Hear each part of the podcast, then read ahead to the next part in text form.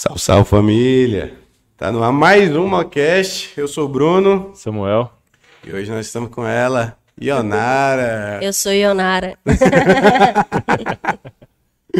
E antes da gente começar, queria agradecer aqui aos nossos patrocinadores, primeiramente ao Clube da Bebida, quem jamais deixa o nosso copo vazio, né, Sam? Já sempre. Ah, Você desde- não, você agora tá bebendo essa água, né? Tô, tô de promessa. Você viu uma promessa que dura um mês? É, je- é- é jejum. Jejum é só um Jejum. dura, jejum. É. promessa não. Jejum bom dura 40 dias. Aí, ó, já tem que eu aumentar vou, mais 10 vou ter que jogar mais 10. É. Aí já- ó, Jejum. ó, 40 agora. Jejum é, mu- jejum é muito bom. É. Hoje em dia tá super em alta, assim, intelectualmente falando, tem muitos estudos novos sobre jejum, assim, emocionalmente, intelectualmente, é, espiritualmente, fisicamente, é muito bom. Caramba, também que o papo de hoje vai ser muito cabelo. Aí, cara, viu? Então Isso é bebe pra não sair chorando, né? Ou aí meio que você vai sair chorando. Então, agradecer nosso parceiro Tiagão. Então, se você tá em casa aí de boaça e não tá de jejum, pede lá no Clube da Bebida, bebidas nacionais e internacionais. O que você gosta tem lá. Tem um suquinho, tem um gelinho lá, um ginzinho top. Então, perde tempo não, entre em contato com nosso parceiro Tiagão. Agradecer também a Água VIP. Ó, agora eu tô só na base d'água aqui. Então, pensa numa uma empresa que não cobra taxa de entrega. Então, é Água VIP. Ali, ó, manda nosso parceiro Peu. Fala, Peu, tô achando uma cast aqui, quero tomar uma água top, uma água VIP. Pode lá. água com gosto de água. Água com gosto de água boa, água boa. Não, que nós já, já recebemos um convidado aqui que falou que tem uma água que não é. Que tem uma água. Qual, qual gosto? A É bom gosto. falar, né? Porque o pessoal, nossa, lógico que água é com gosto de água. que, Essa é uma piadinha interna, porque Aham. tem um convidado que falou que água não tinha gosto de água. Então, Era um gosto mais ruim que tinha tomado. eu esqueci que, é- qual que era o gosto que, que ele falou. Que ele questionou a água do Bonaf, é, acho que é Bonafonte, né? Água da Nestlé. A água da Nestlé. Que ele falou que não. Que tem um gosto diferente, que não é, gosto de diferente. água. Um gosto de remédio vencido. Ele foi bem específico. Aí eu falei, tá, tá bom, então se você quer uma água top, essa aqui não tem gosto. Nesse tem gosto de água. Essa não tem gosto de água. Tem mesmo. É, essa não tem gosto de remédio vencido. Não, não, jamais. Agrade- Agradecer também o pessoal do Opa Pizza, a melhor pizzaria de Montes Claros. Se você não conheceu ainda, ó, vai a dica aí, eu não vou nem precisar falar. É, você pediu lá, nunca mais quer saber de pedir em outro lugar. É sensacional. É sensacional. Eu ia pedir pizza, só que Bernardo gosta de sanduíche. No, no dia dele nós pedimos. Foi sanduíche. Foi sanduíche também?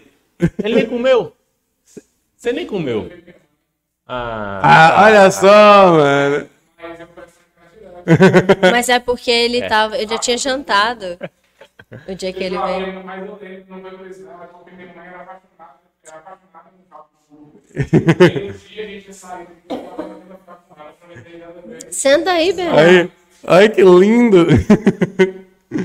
Aí agradecer também o pessoal do Oba Açaí, o melhor açaí, com frutas diretamente do pomar pomar do do, Lucas. pomar do Lucas. Nada.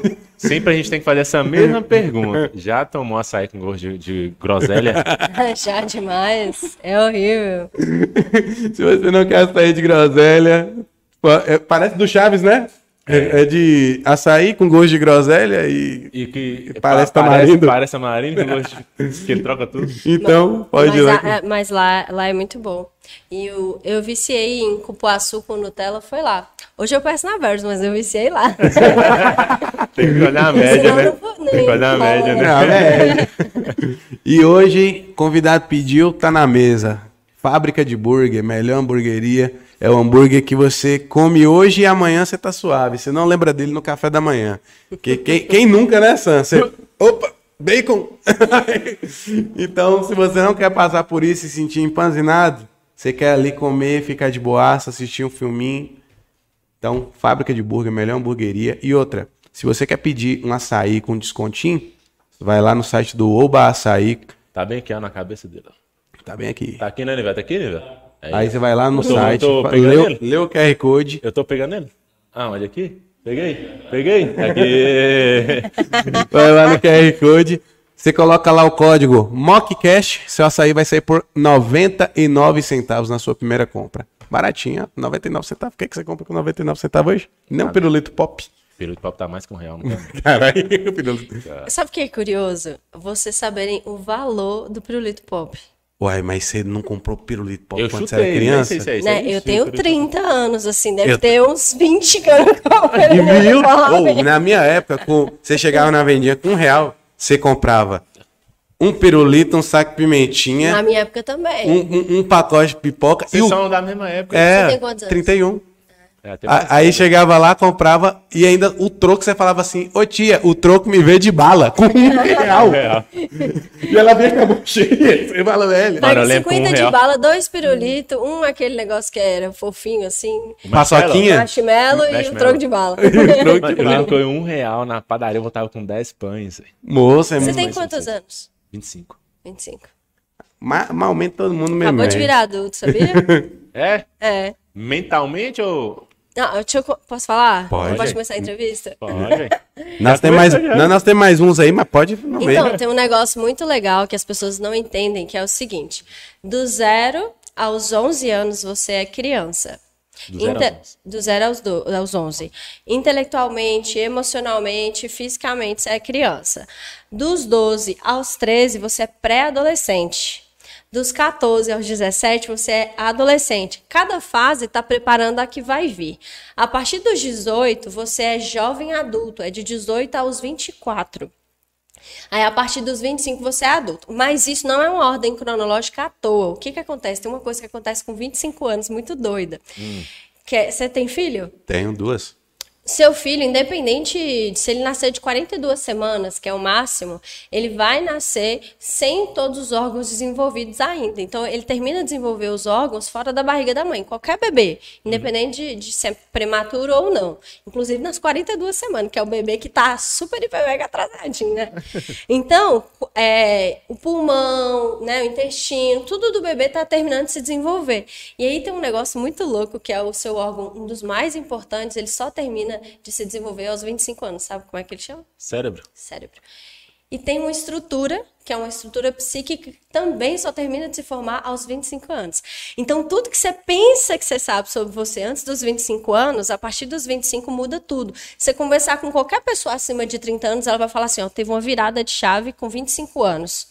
Tipo, uma, uma decisão muito importante, uma mudança repentina, ou uma crise de identidade vai acontecer aos 25 anos. Então, você só é adulto mesmo aos 25 anos. Então, quando você tem 25 anos, você tem que começar a tomar decisão, morar sozinho, Acho se eu tô- sustentar emocionalmente, psicologicamente, financeiramente. Aí, tô já, sentindo já, um negócio já pode chegar, ano, pô. já pode chegar pro sua mãe e falar que tá saindo de casa. Já, já é o Não, momento. pô. Não, já deve. É por isso que eu tô sentindo hoje. Que esse ano eu tô sentindo já um negócio diferente. Acho que é isso aí. Não, né? na moral, 25 final do ano você me conta. Final do ano você me conta. Tá. Mas isso é muito mais consciente, tipo, daqui uns anos, sabe? Você fala, cara, aos 25 anos tá Você viaja em dezembro, porrada de normalmente? coisa. Eu o quê? Viaja em dezembro, normalmente?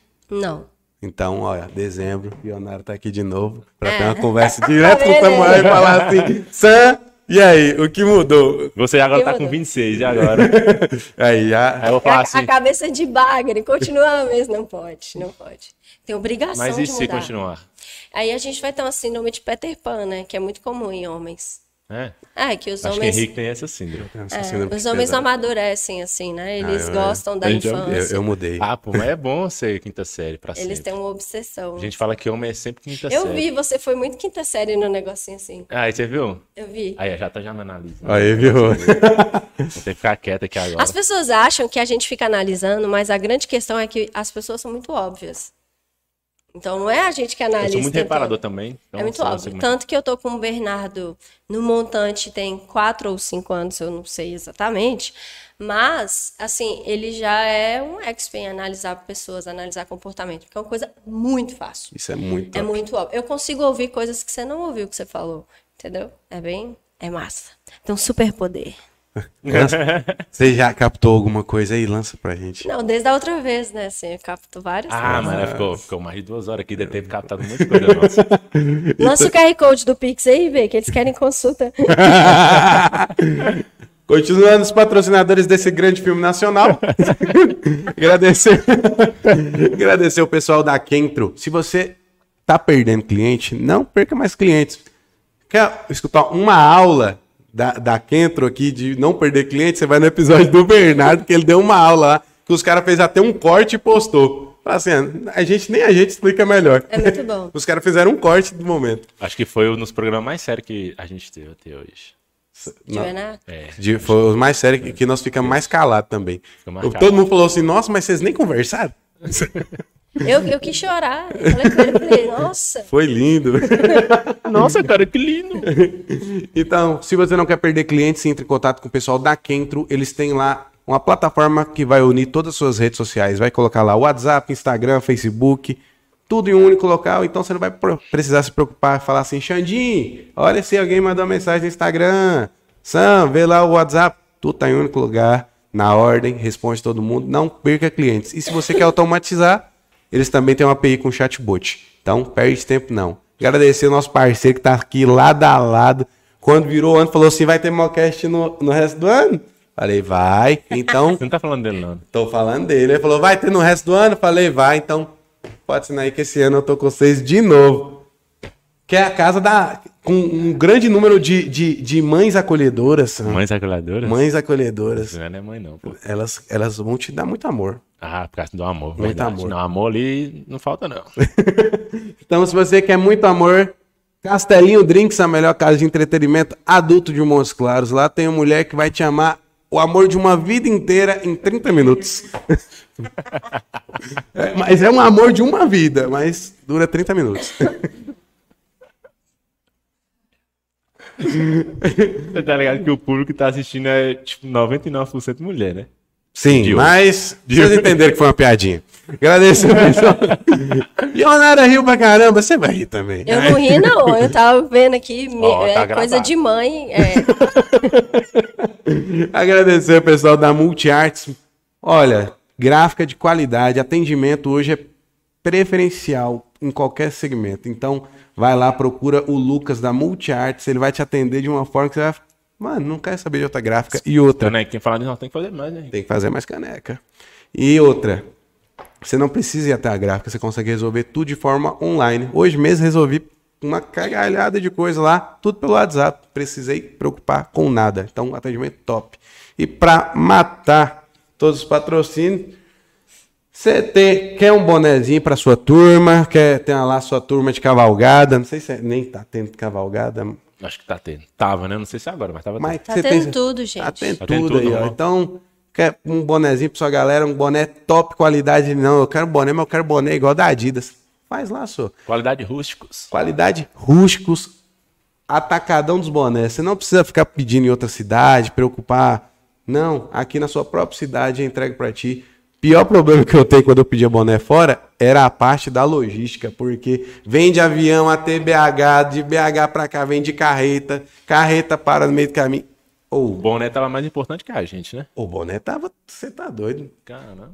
Então- Onde que era aí? Como é que você, você pedia? Era Maranhão? lá em Manaus. Manaus? Pedi em Manaus pra chegar em Montes Claros. Era uma treta. É triste. Então, Montes Claros, pronto. Montes Claros, isso aqui é uma, isso aqui uma pequena cidade, isso aqui é uma grande metrópole. É verdade. Então, perde tempo não, Montes Claros tem coisa boa demais e você tá aí pedindo fora. Por quê, rapaz? Agora nós vamos conversar. Você sabe que ficou, foi um ano quando a gente estava montando a Berries.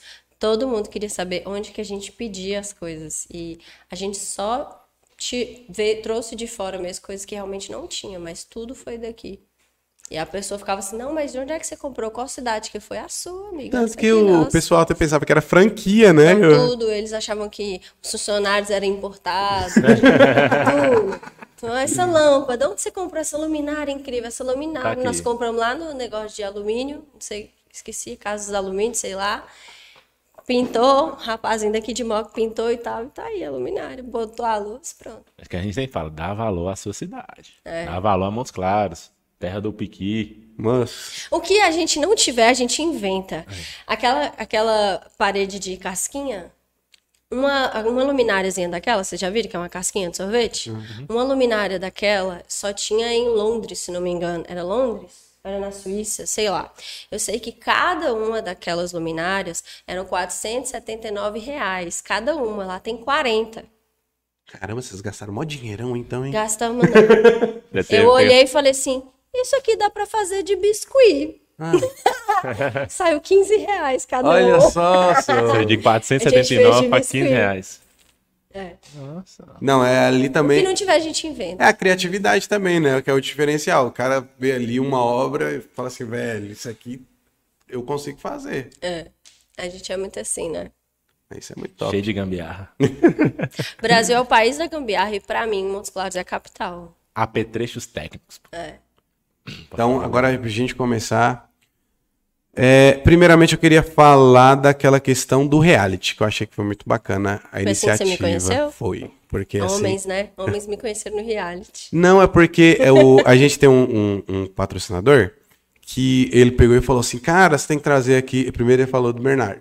Aí, ah, Bernardo, tal, tal, tal. E tem a esposa dele, só. Ela fez um reality, tal, tal, tal. Aí que a gente pegou e foi pesquisar cada um. Porque eu e Sam, a gente é totalmente perdido de rede social. É Gente, mesmo? Totalmente. A gente começou a mexer com rede social quando a gente falou assim, vamos fazer um podcast.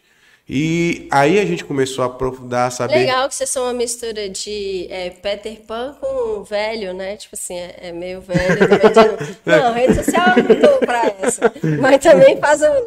É, Gugu e aí ela. Negócio. É igual uma Sérgio Malandro que nunca envelhece. Não, mas é. porque eu já trabalho com rede social e Cansa, né? cansa demais. Cansa e aí, tipo, igual, eu pego rede social pra, pra mexer, fazer postagem, aí vai fazendo aquele. Quando eu chego, ah, eu vou mexer de novo. Aí eu prefiro Cansa. ver um filme, fazer outra coisa, não, não tenho muito Eu não gosto de rede social porque é muito tudo artificial. Eu só Você pode entro- fazer uma pergunta? Eu só entro pra mim ver meme. Você pode fazer uma pergunta? Ah.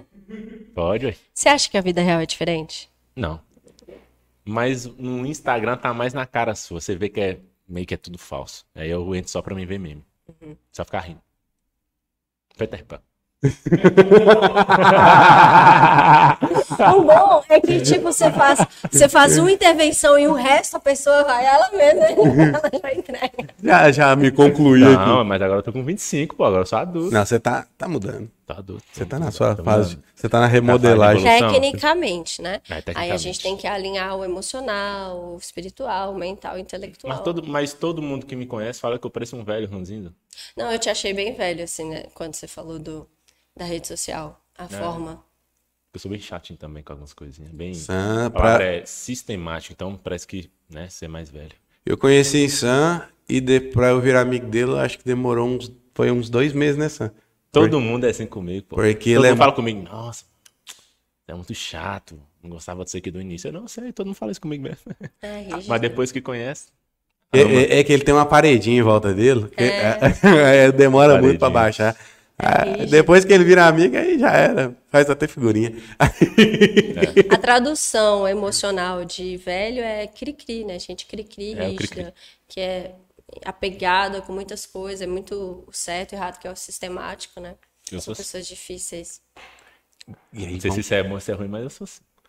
Aí, Geralmente todo mundo tem orgulho de ser do jeito que é, assim. Pode ser tanto gente muito aberta como Ah, gente tá. tímido. Ele tem muito Pergunta um tímido pra você ver. Você fala assim, você vai querer ser igual essa pessoa aqui que fala que todo mundo chega, ela, ela vai falar assim, ah, não queria não. Eu sou tímido. Parece. Parece Tu é tímido, Rico? Eu Não sou parece, não, tímido. né? Quem você é tímido? Caramba. eu sou Eu conheço tímido. muitos artistas você é que mó são tímidos, né? Não é porque a pessoa é artista, assim, é dada que é tímido. E o reality, quando foi que você teve a ideia? Por que, que você criou? Qual foi a iniciativa de criar? Ó, desde que Deus fez a união Bernardo e Onara, a gente não faz coisas normais mais, né? A gente é bem maluco da cabeça. Então, e aí você tem uma ideia, a pessoa vai e, e apoia essa ideia, vira um negócio muito louco. Eu tô doentinha? Relaxa, metade de Montes Claros tá Ah, também. sim, né? Mas enfim. Se você encontrar uma pessoa que tá bem, eu acho que é estranho. Você fala, caramba, você tá Estranho. saudável? E me, Eu tá me bem, dando pô. raiva, assim. Se eu ver tô gente na praia feliz sem estar fungando, eu fico com raiva. Porra, eu tô, Poxa, tô- por que, que você tá assim?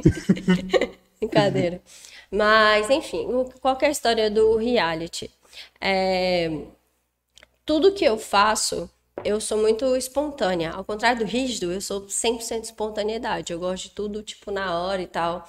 Eu imagino que, por exemplo, quando vocês vão fazer, é, vocês conseguem avaliar o perfil de, de convidado, assim, a pessoa quer saber o que você vai perguntar, não sei o quê, ela começa, né, ficar meio meio neurótica e tal, eu Aí, nunca vou tem- ser essa pessoa. Tem alguns que são assim, tem outros que são mais de É. boa. Tem alguns que ficam pressionando a gente, mas o que que você vai perguntar? Exatamente.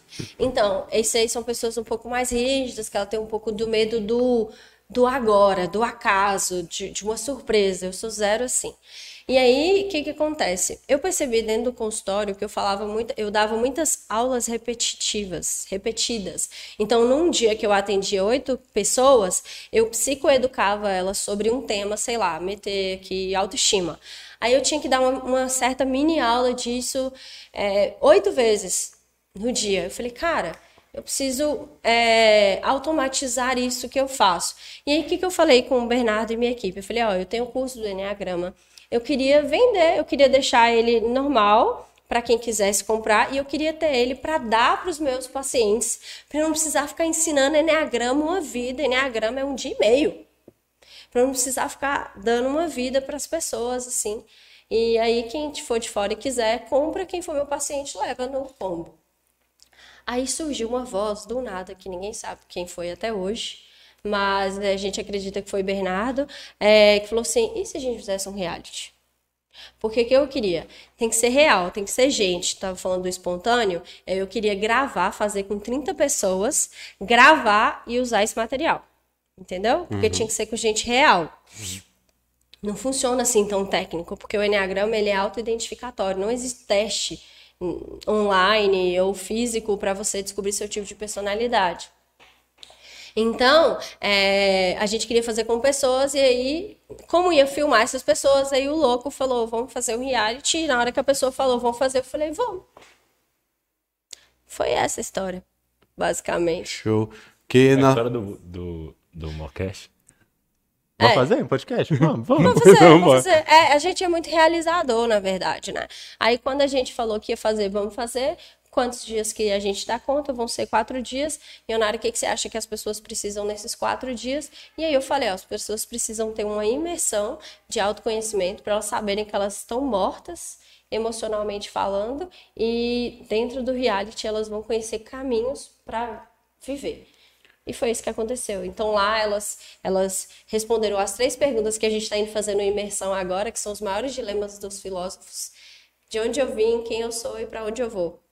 Então, basicamente, era isso, assim. E isso que é dar, dar sentido para a vida das pessoas. O igual você falou, o principal é, que mais o pessoal te procurava lá na questão, então, era essa questão da baixa autoestima, né, no consultório. Elas né? não me procuram por isso, porque elas não sabem o que é autoestima.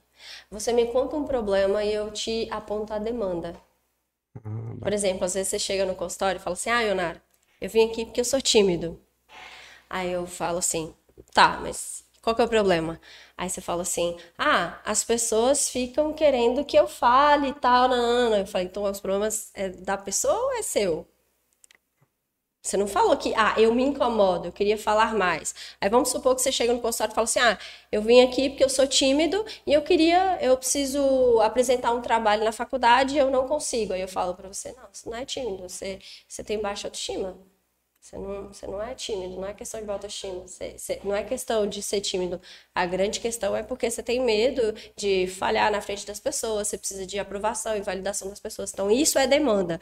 A demanda, quem identifica é o profissional. Você só fala o que está na ponta do iceberg lá. Show. Na, olha pra você ver, você já deu uma mudada na minha cabeça totalmente, porque pra mim, a pessoa que tinha baixa autoestima, ela automaticamente já se sentia assim. Não. É, Nós temos dois, dois, dois lugares da pessoa de baixa autoestima, e isso é muito legal para as pessoas identificarem. A gente tem a pessoa que ela verbaliza e ela sente, ah, eu não valho nada, ah, eu não dou conta, ah, eu não me sinto boa o bastante, nananana. Essa é fácil de identificar, todo mundo identifica. E tem a pessoa lá que fala assim, cara, eu não preciso de ninguém, eu dou conta de tudo, eu sou isso, eu sou aquilo. Não. Os dois têm baixa autoestima, só que cada um reage de uma maneira diferente. Esse aqui não sabe que ele tem baixa autoestima, mas ele também tem. É pior do que esse. é porque esse é o que, é o que se acha, né? Ou não. Basicamente. Mas às vezes a gente acha que a pessoa que se acha é só aquela meio arrogantona e tal. Às vezes a pessoa com baixa autoestima, ela só acha que ela realmente é bem resolvida. É uma bosta, porque é mais difícil de acessar, ela é mais orgulhosa, ela não tem humildade para reconhecer que ela precisa abaixar a bola, é bem mais difícil. Ah, então, a- Achei que era o Você fez uma bagunça na minha cabeça agora Achei aqui. que era, Ah, eu achei sou que era assim. o. Você- é não, eu é O cara porque que se acha tem tem baixa baixa estima. autoestima. É. Baixa autoestima. Minhas pacientes, assim, porque é 80%, não, hoje não. Hoje 70% do meu público, mas é a grande maioria, é mulher. E aí, acontecia muito delas falarem assim, ah, porque ao contrário de mim, meu namorado, meu parceiro, tem muita boa autoestima. E aí, como ela- quando ela começa a falar sobre ele, eu falo assim, mas peraí, você não acha que ele fazer isso é baixa autoestima? Você não acha que ele sair de sua casa para ir lá perguntar ao pai isso e aquilo, ou precisar da aprovação do pai, ou te podar, ou gritar com você, ou não sei o que, não sei o que, você não percebe que isso é baixa autoestima? Um cara seguro faz isso aqui? Aí eu falo, nossa, eu sempre achei que ele era tão seguro de si. Eu falo, é a farsa, a gente e o que- adora uma O farsa. que que seria assim, rápido, pra você identificar então o que que é uma, auto, uma alta autoestima? Eu também pensaria isso, que o cara, quando ele se acha, seria uma alta autoestima. Ó, vamos falar o que é autoestima. Ao contrário do que as pessoas falam, as pessoas acham que autoestima é amor próprio, Aham. gostar do que vê no espelho, Caramba, né? tá quebrando minha... É uma merda. Fazer terapia, gente, é uma merda. Por quê? Eu não posso ir nesses Você pode ter lugar, não, né? 40 anos. É, eu tenho pacientes de 40 anos, 44 anos, e elas falam assim: onde que eu tava? Entende? Porque é um mundo muito louco, é um submundo, o mundo do autoconhecimento. Mas vamos lá. Então você acha que autoestima é isso aí, de você se sentir bem, tá, tá, tá, beleza. Mas não é. Autoestima, eu diria assim, que uma das coisas maiores indicativos, ainda não estou falando de conceito, mas um dos maiores indicativos de que alguém tem autoestima é disponibilidade para aprender. Por exemplo, é, a gente está numa sala de aula, vamos pensar que a gente é novinho, a gente está numa sala de aula Eu sou novinho. Eu pensei que nós somos novinhos.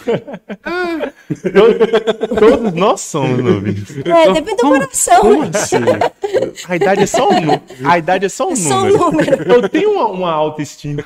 Então vamos pensar que você está no colegial, Ah, que melhor. o ideal é que não tenha 30 anos e esteja no colegial. E aí, nós dois cometemos o mesmo erro, sei lá, ortográfico, enfim, qualquer coisa. Qual a capital do, é, de Paris? Aí você lança lá, sei lá, fala bem nada a ver. Escócia. Amapá. Aí você lança o Amapá lá, duas pessoas falam juntas o mesmo erro dentro da mesma sala de aula, no mesmo contexto, certo? Aí vamos supor que eu gosto de chamar assim, a pessoa que é, tem autoestima, ela é a pessoa sábia, e a pessoa que tem baixa autoestima é a pessoa tola. Aí o tolo e o sábio cometeram o mesmo erro. Aí o que a professora faz? Repreende. Não, querido. Essa não é a resposta certa. A resposta certa é essa. O tolo, automaticamente, o que, que ele faz? O que, que você faz quando você erra? Puta que pariu, por que, que eu falei isso? Nossa, por que, que eu não fiz direito? Nossa, eu não deveria ter falado isso. Eu não deveria ter feito desse jeito. Eu deveria ter estudado mais. Eu deveria ter feito diferente. Eu deveria ter pensado melhor. Eu deveria não ter me arriscado. Enfim, você faz o que com você mesmo? Pô, quer? Aí, foi. Tranquilo. Você se repreende, você se julga, você se autoflagela. Isso eu estou falando de um exemplo muito grande, mas isso acontece o tempo todo, corriqueiramente falando. Aqui que eu falei isso, parece que o Nara se sentiu mal de eu ter falado isso. Enfim, a gente está o tempo todo se autoavaliando, né? Se automoralizando. Então, esse é o tolo. Ele, quando ele é repreendido, ou quando alguém ensina algo novo, ou quando alguém critica, quando alguém pontua, ele se critica ou rebate com a pessoa, entra em guerra, entra em conflito, enfim. O sábio, ele é simples. Sabe o que que ele faz quando ele é corrigido? Cara, você é perfeita. que bom que essa mulher me corrigiu, porque eu ia viver a vida inteira falando que a capital de país era Amapá, ninguém ia me corrigir, eu não ia saber disso. Que incrível, aprendi uma coisa nova. Segue a vida, vai embora. Então, a pessoa com autoestima, ela é muito sábia. Então, você percebe alguém com autoestima quando ela sabe ser corrigida, quando ela aceita uma crítica, quando ela sabe lidar com uma crítica, quando ela sabe responder as coisas da vida adequadamente. Mas pensando no conceito de autoestima, a gente vai falar que não tem nada a ver com amor próprio. Falta de autoestima não é falta de amor próprio. Falta de autoestima é falta de autorrespeito. Quando você se respeita, você fala não quando você tem que falar não. Quando você se respeita, você não se critica, você não se julga. Inclusive, quando você se respeita, você se abre para novas amizades sem zero amarras. E você não acha isso uma coisa bonita. Não, tipo, você acha legal é, ser mais reservado. Quando, na verdade, você é alguém doido para se relacionar com as pessoas e só tá com medo de ser ferido. Então, quem tem medo de ser ferido é a pessoa com baixa autoestima. E aí, a baixa autoestima vai entrar num leque, assim, faraônico de coisas muito loucas. Por exemplo, é, você gosta de dinheiro? Demais? Você gosta de dinheiro? Todo mundo responde isso. Você quer ser feliz? Você, você merece ser feliz? Acredito que sim. Você acha que você merece ser feliz? Acredito também, sim. Então, só que por que, que você se sabota? Por que quando você tem grana na mão, você gasta até não poder mais? Eu não gasto, não. Hum, gastando não. Só, só aqui nesse podcast que não precisava, ele tem litros e litros de cerveja. Ô, gente, Brincadeirinha, eu só beijo um. é o patrocinador que É manda. Não, é... brincadeirinha, Não, mas tem cerveja nada. aí, é porque a gente é alcoólatra, então... tem uma diferença, não. É só por causa de... Brincadeirinha. Mas qualquer tipo de problema financeiro, por exemplo, gastar demais, poupar Mas, demais. mas sério, eu conheço o Henrique assim ao ponto de falar que eu não- ele não gasta assim mesmo, não. Ele não Mas gasta... ele poupa muito. Poupa. Eu conheci lá a esse ponto, Então, gasta os assim. dois, os dois lugares é, são. A gente vai falar de crenças de escassez. Já ouviram falar de crenças limitantes? Hum, Crenças limitantes estão dentro da baixa autoestima. O que, que são crenças limitantes? Lá na sua infância, as pessoas brincavam, mas volta e meia você ouvia que as pessoas falavam de maneiras diferentes que você era burro. Menino, você não faz nada direito. Burro. Ah, menino, você não deu conta de tirar uma nota boa? Burro. Ou às vezes fala burro. Então, assim, de várias maneiras, em várias situações diferentes, as pessoas falavam que você não dava conta. Aí, quando você cresce, o que, que você faz? Estuda, estuda, estuda, estuda, estuda, estuda, estuda, estuda, estuda, e parece que você é inteligente. Quando, na verdade, você só está tentando mascarar para as pessoas a sensação que você tem de que você não é bom o suficiente, que você não é inteligente o suficiente. Isso é crença limitante. Então você não percebe. Quando você gasta demais, a gente está falando de crenças de escassez. Você não deixa o dinheiro em sua mão porque você acredita que você não é bom o suficiente para ser feliz e gozar daquele dinheiro. Se você poupa demais, é a mesma vou coisa. Então fica à vontade.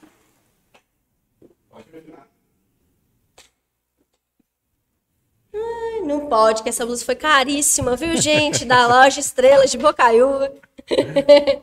Eu também tenho patrocinador, viu? Sobe ele e depois... aí. Oh, que homem inteligente. Chegou o lanche, Andy. Acho que agora resolve, não, Henrique. Então, assim, autoestima, ela vai entrar o conceito que você tem de você mesmo, o conceito que você tem do mundo, o conceito que você tem de Deus, o conceito que você tem de relacionamentos, o conceito que você tem de dinheiro. Ou seja, se você tiver, não tiver uma boa autoestima, você tem uma visão equivocada de tudo. Isso é muito doido. E tentar, pra gente tentar identificar isso, uma Primeiro você tem que análise. saber, é uma análise. análise. Mas primeiro você tem que saber o que, que é autoestima. Sei lá, por exemplo, é, se você veio de uma família muito pobre, naturalmente você vai ter crença de escassez. Consequentemente, né? Não é nem naturalmente, é consequentemente. E aí o que acontece? Você gasta demais ou poupa demais. O que, que significa isso? Ou você não tem dinheiro porque você gasta muito, ou você tem dinheiro, mas não gosta da vida. Sabe por quê? Tem um negócio muito foda que chama lealdade familiar, que é, é uma coisa que a gente acha que é boba, mas se você se perguntar dentro do seu íntimo assim, você tem coragem de ser mais feliz que sua mãe e seu pai? É, uma pergunta É, capciosa. na verdade, eu desejo proporcionar a mesma felicidade, compartilhar. Isso chama lealdade invisível, e é uma coisa bem ruim. É sério? Assim, Você, você, não conseguiu você não pensar na minha pergunta. Você pensou, ah, não, eu quero ser feliz, mas eu quero ser feliz, ter grana e poder. Não, é que eu não Entendeu? em, tipo, ser feliz sozinho. Mas é isso que eu tô te Entendeu? dizendo. Eu não perguntei de nenhuma variável. É. Eu só perguntei uma pergunta simples pra você. Você tem coragem de ser mais feliz que pai e mãe? Você não conseguiu pensar na resposta da pergunta. você foi lá pra sua família. Você tem não, coragem, não, é porque eu não Mas tenho pai coragem? nem mãe. Na verdade, tenho pai, mas. Sim. Aí eu já fui. Você não tem pai? Não presente. Uhum. Mãe era pai e mãe. Mas o pai não era presente.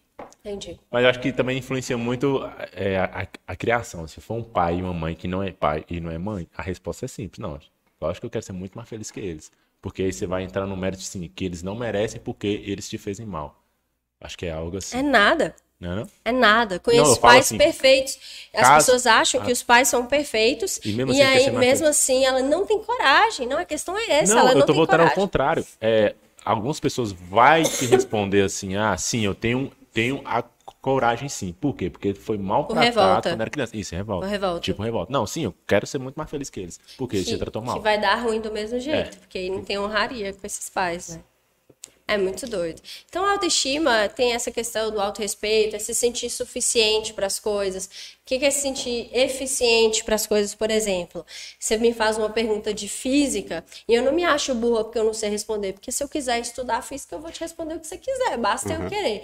Só que a galera acha que ser auto, você ter o sentimento de autoeficiência, ou seja, eu me sentir que eu sou eficiente para algo, é saber de tudo, é ter todos os recursos na mão. E na verdade não é. É a disponibilidade para aprender, porque todos nós somos, temos a mesma capacidade, a não ser que tenhamos uma deficiência. Ah, show. Alguns demoram mais que outros, mas É. no fim chega, né? É, mas alguns demoram mais que outros para coisas específicas. Por exemplo, eu posso ter uma capacidade muito mais rápida de fazer uma análise sua, mas você pode ter uma, uma análise muito mais rápida de fazer uma análise de, da minha rede social, por exemplo, do que eu. Então, a gente vai falar sobre, ah, cada um tem um tempo de fazer sua coisa? Ok. Só que cada um tem um tempo de fazer determinadas coisas que a mesma pessoa pode fazer mais rápido que você outras coisas. E por isso que hoje não existe teste de inteligência, sabia? Não existe teste de QI mais, porque a inteligência ela não é possível de ser medida. Quem é mais inteligente, um pedreiro ou um engenheiro civil? E são inteligentes em áreas diferentes. Sim. É, São Gabriel até falar que tem em torno de sete tipos de inteligência. Você- Ah, você hoje já se admite vários, né? Inclusive, vários, né? inteligência é, em- emocional é uma inteligência, inteligência espiritual é uma inteligência muito, muito ampla. Inteligência, um, jo um jogador de, fu de, de futebol que você não gosta. Eu não gosto. Você acha que ele Você é, não gosta? Odeio futebol. você acha que ele é inteligente? Não, ele é inteligente para o que ele sabe fazer lá no campo. Ele é inteligente, é um tipo de inteligência. Se eu não me engano, eu tinha lido que era inteligência mecânica, por volta da questão Sim, física. é. ca- Pra Questão cada área. física. Tipo, você pode pegar o cara Inteligência artística. que ele é inteligente, arte, inteligente música. na parte de ciência. Mas Aí é intelectual. é, Essa aí. ele vai lá, ele sabe, ele igual Einstein. Mas se ele for para a parte do esporte, É um bosta. ele não Não vai. gosta. Aí você vai falar no campo lá, o cara vai virar para ele: "Você é burro, você não viu?" a-" E é o Einstein, velho. Então, Tem uma frase dele, não sei se é dele, né? Que tá rolando na internet, mas eu acho que não é. Que fala assim: é, é, a primeira coisa que você quer medir a, a, a inteligência, você pegar um peixe e pedir pra ele, sei lá, é, subir uma árvore. tá ligado? É tipo isso. É um negócio que não tem medir. Cada um tem sua área, tem sua expertise, né? Por assim dizer. Exato. mas eu não sabia que o teste de, T- de QI tinha sido abolido. Não. Não existe. É, no Brasil, não. Que eu acho também uma bestagem. Te limita, né? De certa Não, forma. é ridículo. Te limita de certa Teste de forma. QI é bem ridículo. Porque, na verdade, o teste, o teste de QI, ele media em que circunstâncias? Em, em assuntos gerais? Eu acho que a inteligência intelectual, que é a questão de. N- A não. questão de, de ciência, Na não. verdade, é da capacidade teste de... lógico. É um teste lógico. Teste lógico. É um teste lógico, assim. Ah, É. O teste lógico era bom. não era nada. É assim, É. Oxi. Então, Mas aí, aqui. quando você parte do. É porque a lógica pro teste de QI é uma lógica só. A lógica da inteligência no mundo, né, para todos, é, eu, eu tenho um- um- uma forma de raciocinar lógica muito inteligente. E você tem outra, e você tem outra. Então, essa lógica, ela não é necessariamente a mais certa. Ela só é um, Um dos uma caminhos. visão de, de ótica. É igual quando a gente. Quando é, mexe com Photoshop, tem muito, muito disso. Você vai fazer um efeito e o cara fala pra você assim: faça desse jeito que é o certo. Não, não existe o certo. existe. Você pode fazer o mesmo resultado, até um resultado melhor de forma N diferente. formas diferentes, usando um pincel, usando um efeito, usando isso, usando aquilo. Isso, Então- isso se abrange a, a- qualquer coisa, né? Que você vai fazer. Sim. Uma é. das características mais legais do ser humano é ser múltiplo. E a gente vive e corre a vida toda para ser igual a todo mundo. A gente cobra das pessoas agirem igual, pensar igual, se comportar igual, e isso é muito burro. Porque a gente é múltiplo. A gente é infinito. A capacidade de pensar, sentir, viver, se comportar, criar. Show. É, você falou, é, quando fez a chamada, você falou assim, questão do, de casais. Você atende muito, muitos casais também? Atendo. Como que é essa experiência casal? Tem uma treta ali que rola na Sempre hora? rola. Rolar uns. Sabe a treta que eu mais gosto? É a treta que rola na recepção. Sério? Já começa na Porque recepção. na hora que eu abro a porta, eu sinto cheiro de ódio. eu amo. E eu sou bem. Eu sou uma terapeuta que a gente chama de terapeuta interventivo. Porque vocês conhecem aquele psicólogo que só fica assim? Anotando. É, é uma postura muito de um psicólogo específico, é um psicólogo mais neutro. A minha escola é muito interventiva. Então eu já abro a porta, sinto cheiro de ódio e falo assim: hum, hoje vai ser bom, né, gente? Aí já quebra o clima e já dá uma abertura para o espaço para a gente poder criar, conversar, dialogar. Aí, Nivel, é, você, Henrique, aí, se vocês quiserem, terapeuta. Uai, nós, Casais? é um casal cheio. Não, você as... é porque é porque vocês é porque vocês têm suas Jéssicas, né? Então, Une as duas, torna uma mulher só, resolve o mesmo problema.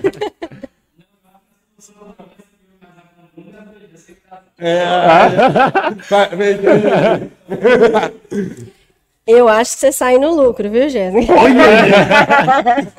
caralho. O que acontece? Eu vou, vou fazer interventivo aí, depois você faz o Pix, tá, Edmil? O que acontece? Por que, que ele falou, né? Ah, acho que o, o- daria certo se nós dois casássemos. Imagino que vocês têm pontos de pensamento eh, semelhantes, né? Dadas as devidas brincadeiras. E elas duas se entendem. Então, o que leva a gente a acreditar que um bom relacionamento é um relacionamento com alguém que se pareça comigo. Né? Na verdade, é um grande equívoco. Nós escolhemos as pessoas por aquilo que nos falta. A gente escolhe a pessoa por uma coisa que ela tem e a gente termina o casamento pelo mesmo motivo. Por exemplo, Bernardo acho, se encantou comigo porque eu né, falo com todo mundo, tratei a família dele bem, conversei com os amigos, os amigos dele me adoraram, tô dando exemplo. Né, conversa muito, não sei o quê, e, e vai, é expansiva, e agrada ele, e, e pergunta o que, que ele gosta, né? Ele acha que mulher é incrível. Eu achei a mulher da minha vida, essa mulher é maravilhosa, né? Só que aí, quando o relacionamento entra no compromisso, que é um relacionamento mais sério, que é o casamento, ele quer me matar por causa disso. Ah, essa mulher conversa demais e ela conversa com todo mundo e, e to- ela não percebe que ela é inconveniente, não sei o que, não sei o que, não sei o que. Porque a mesma pessoa que é extrovertida, que é dada, que conversa, ela é a pessoa que é dada demais, que fala demais, que é inconveniente demais.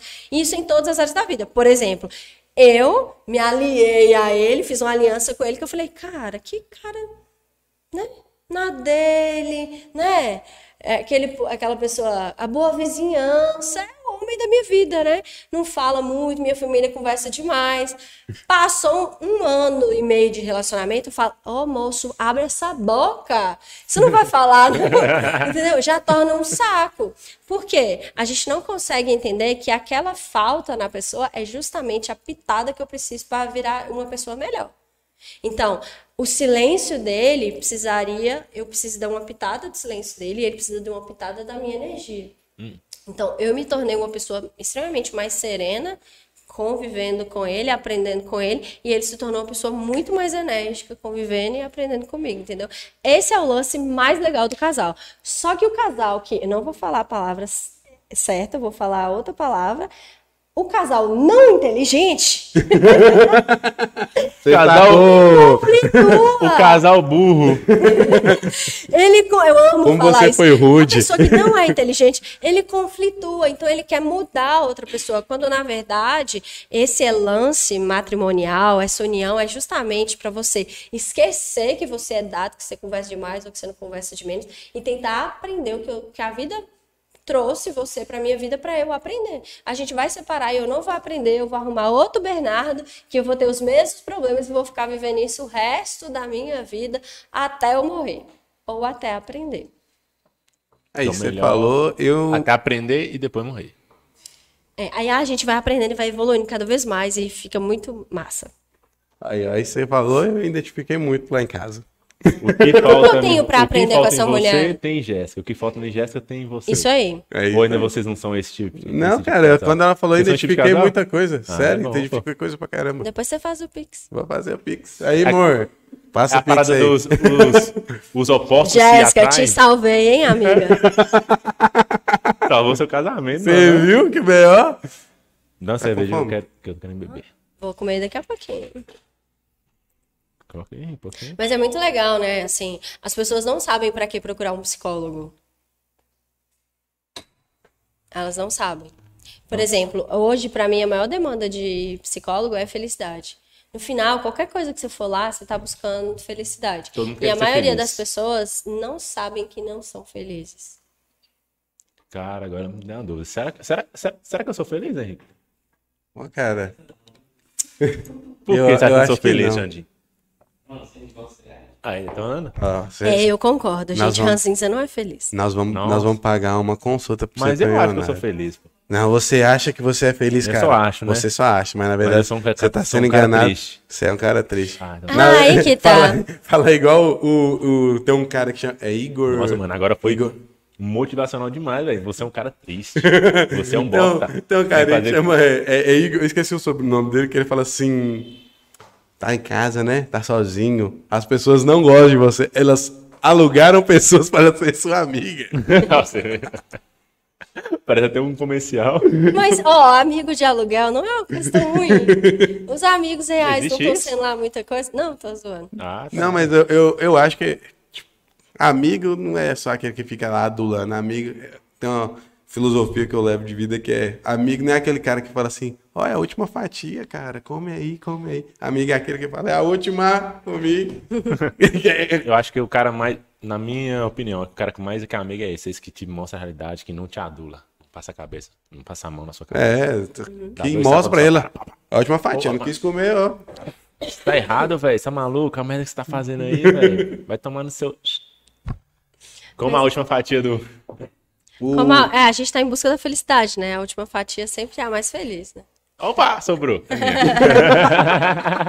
e o sorriso no É a mais gostosa de todas, velho. Agora, sabe que você falou uma coisa muito é, louca? É, automaticamente, quando a gente pensa em felicidade, se eu sou ou não sou feliz, eu vou pensar se eu não sou. E quando ele per- falou assim, é, sobre você não ser, você falou assim, ah, você me acha triste? Mas o contrário de felicidade é o quê? Não triste? Ou não feliz? Não feliz? As pessoas falam triste, mas é infelicidade. Que é falta de felicidade. É, ausência de felicidade. Ah, que legal. É, não é tristeza. o contrário de tristeza é Infeliz. alegria. Ah, eu Ah. tava na outra pegada aí. eu tava, Errou. eu tava Errou, viajando, bicho. cara. Errou, a bicho. Eu tava- seguidora, a eu tava em seguidora outra hoje me vibe aqui, deu eu falei, uma "Cara, ideia abriu aqui uma- incrível. A seguidora me deu uma ideia incrível. Nem sei se eu vou falar pra ninguém copiar, mas é, é mais ou menos sobre isso. Mas enfim, as Fala só pra pessoas gente aqui, ninguém vai saber. Sabe uma coisa que é muito importante, um aspecto sobre nós, que é terrível que nós não temos? Educação afetiva.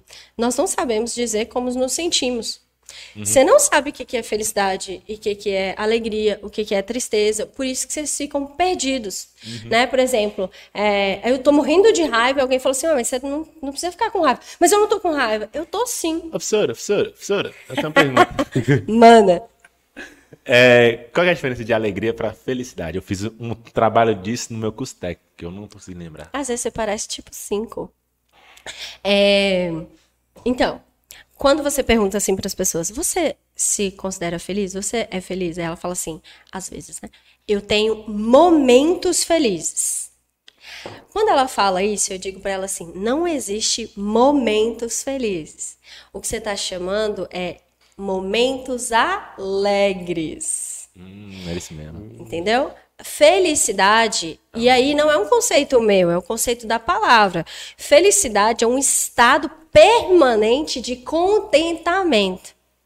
Você imagina sendo feliz no enterro dos seus pais? Acho que é impossível. Não é. Esse é o lance da felicidade. Ah, você não vai estar alegre. Você não vai estar alegre. Mas feliz você pode estar. Mas feliz você pode Caralho, estar. meus pais morreram, que felicidade que eu tô hoje. Eu tô Entendeu? triste, Porque mas eu tô feliz. só, eu Imagina, considero- o, o- o- o cara fala, eu tô triste. É, é triste, né? Depois da alegre. O contrário de alegre O contrário é de triste. alegre é tristeza. Eu tô triste, mas eu tô feliz. Olha você ver que... Você fala um negócio desse, o povo Super lá exatamente. Mas é porque as pessoas não têm educação afetiva, elas não sabem nem o que eu tô falando. Entendeu? Cara, como você pode estar feliz? Seu pai morreu. Cara, eu tô feliz, só que eu tô triste. Quer dizer, Eu estou triste. Ah, mas... não, é, na verdade, Mas é- não é eu porque tô não é feliz, eu tô sou fe- eu feliz. Sou feliz. É, eu sou feliz, é isso aí, É, eu porque sou a felicidade é um, é Cara, um eu tô aprendendo, estado. tá vendo? Isso aí, muito bem. Vou colocar minha cadeira lá É na um frente. aqui. estado. E por que que isso é importante, Ionara? Porque quando eu consigo dizer quem eu sou, como eu estou, eu consigo responder a qualquer coisa no mundo. Se você se conhece, por exemplo, né? A gente falou de dinheiro. Ah, eu mereço, eu, eu gosto de dinheiro. Por que que eu não sou rico ainda? Porque eu não tenho dinheiro. Já que você gosta de dinheiro. Porque eu não tenho dinheiro. É porque eu tenho que pagar Não, muitas o contas. ter é a consequência daquilo de uma coisa que você não fez. Mas por que, que você não é rico se você gosta de dinheiro? Isso é uma boa pergunta. Por que, Henrique? Porque eu tô Ó, conquistando. ó, quando eu tenho uma tensão no A consultório, não eu é faço rico. bem assim, ó. A gente não é rico e o Mocast ainda não tá dando tanto dinheiro assim, mas no dia que tiver, nós vamos ser ricos. Na verdade, vocês não são ricos porque vocês não estão fazendo o que tem que ser feito. É. Tem alguma coisa Olha, errada eu tava com essa fazer. aqui, irmão. Você ia falar, bicho. Tá. Tava na ponta tá da ponta língua. Da língua, eu ia falar, Henrique. Ah, Sabe por quê? Porque é o seguinte, eu amo meus pais, você tem dúvida disso? Não. Mas quando eu penso em grana, eu não posso pensar neles em nenhum momento. Quando eu penso em grana, eu preciso gastar minha energia única e exclusivamente para fazer grana, porque eu mereço. Aí, quando eu tiver muita grana, é uma coisa normalíssima eu transbordar financeiramente na vida dos meus pais. Eu tava nesse caminho aí de pensar só em dinheiro, mas você me deu um peteleco. Mas não é, mas aí não, não tem nada a ver com Não, pensar não só. só em Não, não, não, eu expressei errado. Não, Uhum. Mas pensar em ganhar muito dinheiro. Em fazer grana. Porque É, sua- aí ele pegou e me deu um sua puxão. esposa? ou Quem? Não, quem me deu o puxão de orelha foi Ele Sam. tem mais crença de escassez que você. Não entendi. Mas, Volta. mas foi pra questão por causa da filha dele, ele não tava vendo a filha dele. Não, é porque Ah, ele não tava curtindo a filha dele. Entendi. Aí eu peguei e falei assim, não, vou. O pai e a mãe, eu acho que dá até pra você tirar, mas eu acho que você deixar seu filho. Não, não vai, nada vale a pena se não tiver desfrute ao mesmo tempo. Que nem eu falo com meus, meus, meus estudantes e, e, e meus pacientes que são médicos. É assim, ó. Eles matam a juventude para entrar na faculdade de medicina. Aí eles matam o jovem adulto para poder manter-se na faculdade de medicina para ser feliz. Porque quando eu passar na faculdade de medicina, eu vou ser feliz. Só que aí, quando eu tô lá, é um inferno. Aí eu vou ser feliz só depois que eu formar. Aí eu passo seis anos matando a minha juventude para ser feliz quando eu formar. Só que aí, quando forma, tem o inferno do tal da residência. Então, quando eu formo, eu preciso me matar para estudar, para passar no inferno da residência. Aí, quando eu passo na residência, eu preciso me matar, porque ganha mal, é maltratado. O médico na residência é tratado que nem bicho, eu tô falando com conhecimento de causa, porque eu atendo só 9 milhões deles. E aí eles são tratados que nem bicho durante mais 3 a 5 anos, dependendo da residência, e aí não é feliz. Quando você vai ver, já passou 15 anos e esse maldito não é feliz ainda. Porque não tem desfrute. Então, você quer estudar para passar em medicina? Estuda, mas seja jovem. Você quer estar na faculdade de medicina? Faça a faculdade de medicina, mas aproveite a vida e, e assim por diante. Porque você pode não passar, você pode não formar, você pode não formar um residente e você pode morrer infeliz. E aí, quando você forma essa parafernália toda, você já está enfiado em remédio, antidepressivo, né? Rivotril, a galera tá tudo doida, eles estão pirados, aí eles querem ser E velho ainda. e velhos. Eu Eu tava perdendo a memória nessa. De tanto ficar sem dormir. E velhos. Ah, ganhar dinheiro, tem que ganhar, tem que ganhar dinheiro, só tem que ganhar dinheiro, mano. É porque tem que fazer grana, mas tem que fazer grana de forma inteligente. Quem quer fazer grana de forma inteligente hoje? Trabalhar o mínimo possível para fazer o máximo de grana. Exato. Esse é o lance. Aí eu tô nessa pegada agora. Só tô tentando ver qual que, a qual que vai ser a melhor forma vai agora. passar, né? A fase da sua filha vai passar, a infância dela vai passar, a adolescência dela vai passar, e aí você não vai ter visto. E aí você não é uma representatividade masculina legal para ela. Uhum. E aí ela vai escolher um cara que nem você, que é indisponível pra namorar. Pesado. Freud explica. Você, viu, cara, que pesado. É bem pesado. Eu falo com o Bernardo, a, a única chantagem que a gente vive no nosso casamento, eu falo com ele assim: você sabe que Maite vai escolher um homem igualzinho você é como meu marido pra ela. Aí ele tenta ser o mais bom moço possível, um bom marido possível. Mas ele é bom, sim. Não, mas existe essa Mas parada de meio de Freud? chantagem. Olha, há quem diga assim, eu acho ótima a frase, eu não acredito em terapia. Não, só essa questão da Então, eu vou falar. a filha sempre tem. Ah, Celso. Então, eu vou falar sobre isso. E Ah. eu acho ótimo as pessoas simplesmente se darem ao luxo de dizer que não acreditam numa coisa que é fato. É um fato. Então, essas teorias malucas de Freud, ele não tirou do útero dele. elas são reais, elas são de uma existência. Eu tenho uma prova, que eu não vou chamar o nome da técnica, porque eu não sou besta, que mostra para as pessoas, é, é uma atividade mesmo, que ela mostra para você todos os seus traumas e questões mal resolvidas, paternas e maternas, para você escolher um parceiro ou uma parceira. É muito doido. Ele fala, isso aqui que aconteceu, que isso aqui que você viu desse jeito, no papel, você que escreve. Caralho. É muito doido, parece bruxaria. É magia. É, então, e ela prova exatamente isso que Freud fala, entendeu? Então, assim, Maite vai escolher um cara de acordo com o parâmetro que ela viveu a vida inteira. Então, por exemplo, ela pode até escolher um cara que, sei lá, sei lá, um homem abusivo. Aí ela vai falar assim, na hora que ele for abusivo com ela, ela vai falar assim, hum, isso aqui é estranho. Nunca vi isso. Porque quando eu vivi um relacionamento abusivo, por exemplo, eu não soube perceber que aquilo era abusivo, porque o meu pai era. Então, eu quase achei normal. Na verdade, eu achei muito normal. E as mulheres acham até hoje. Porque você, por exemplo, É você a passa a sua referência. vida toda vendo aquilo, né? Você sabe por que, que você apaixona? Você namora? Não, Não? não. Gente, rapaz, não namora, meus seguidores, tá aí. Todo mundo tá tá querendo namorar Brincadeirinha, brincadeirinha. Sam, vamos botar a campanha. É brincadeira. Sandy, Sobe aí Brincadeira. na- Todo no mundo que vem YouTube. aqui quer arrumar uma namorada pra mim. Que Brincadeira, eu não falo? quero. Você sabe fazer aquela pesquisa que o Sam fez? É Não, ó, que- não vem não, porque eu sou um cara ranzinho, eu sou chato pra caralho. Chato. Sou chato pra caralho. Chato. Mas, A não ser que você tenha um pai chato igual eu. Aí você vai querer um cara... mas sabe qual é o tipo de mulher que gosta de você? Hum. A mulher que teve um pai ruim. Nossa, que pesado, velho. Caralho. Caralho, mano. Eu acho que eu me expressei mal. Caralho, velho. Mas é por uma coisa boa, vou falar por quê. É por uma coisa boa, vou te falar por quê, que é uma coisa boa. O que, que é um pai ruim? Eu não tive. O que, que é um bom pai? Caralho, mano. Proteção e segurança. Nossa, Certo. Não. Então, ó, ó o todo.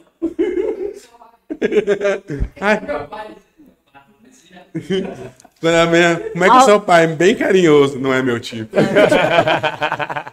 Ó, ó, ó o tolo. O sábio é aberto para aprender. Vamos lá. Entenda. O que, que, que, que significa isso? Homens ranzinzas, eles tendem a ser muito paternais com a namorada. Entendeu? Ele vai ser da ordem. mas isso aqui não pode fazer isso aqui, não. ué. Não, mas isso aqui não tá certo. Ó, você tá gastando seu dinheiro demais. Então ele vai ter uma tendência a paternizar essa mulher. E uma mulher só aceita essa paternização quando ela olhou para esse pai dela, achou esse pai dela um banana e falou assim: ó, aqui, ó, esse homem aqui vai me dar o que você não me deu.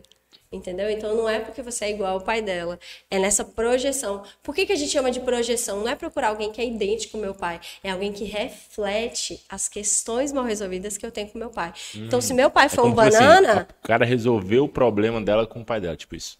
Basicamente isso. Ele não você fala assim em resolve. partes, né? Em partes. não, ele não resolve. Tipo assim, se o cara é, ban- é, se o pai foi banana, o cara não é, então meio que. Ele não resolve, ele vai preencher falsamente aquela lacuna paterna que ela tem. Aí no dia que você terminar com ela, ela morre, Cara, isso terminando. entendeu? Caramba, tá tristão, cada vez fica pior essa minha situação. Eu pensei que tava ficando bom, ela, ela fica colocando É. falsas verdades pra mim aqui. Eu falei assim, ó, agora vai ficar bom pra ação. Ela, ele vai, vai preencher o que o pai fa- fez de ruim. Isso é uma bosta. E Pronto.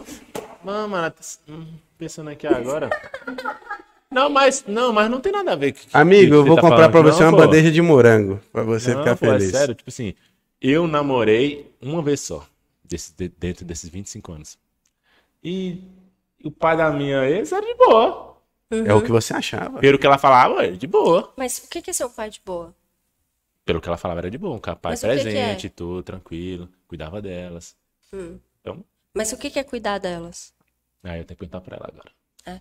Porque aí que tá, a- a- o pai que aparentemente foi um pai legal, ou que é um pai legal e uma mãe legal, a gente tende a ignorar que eles também exerceram em nós questões mal resolvidas e problemáticas. Ah, mas todo pai faz isso nos filhos, pô.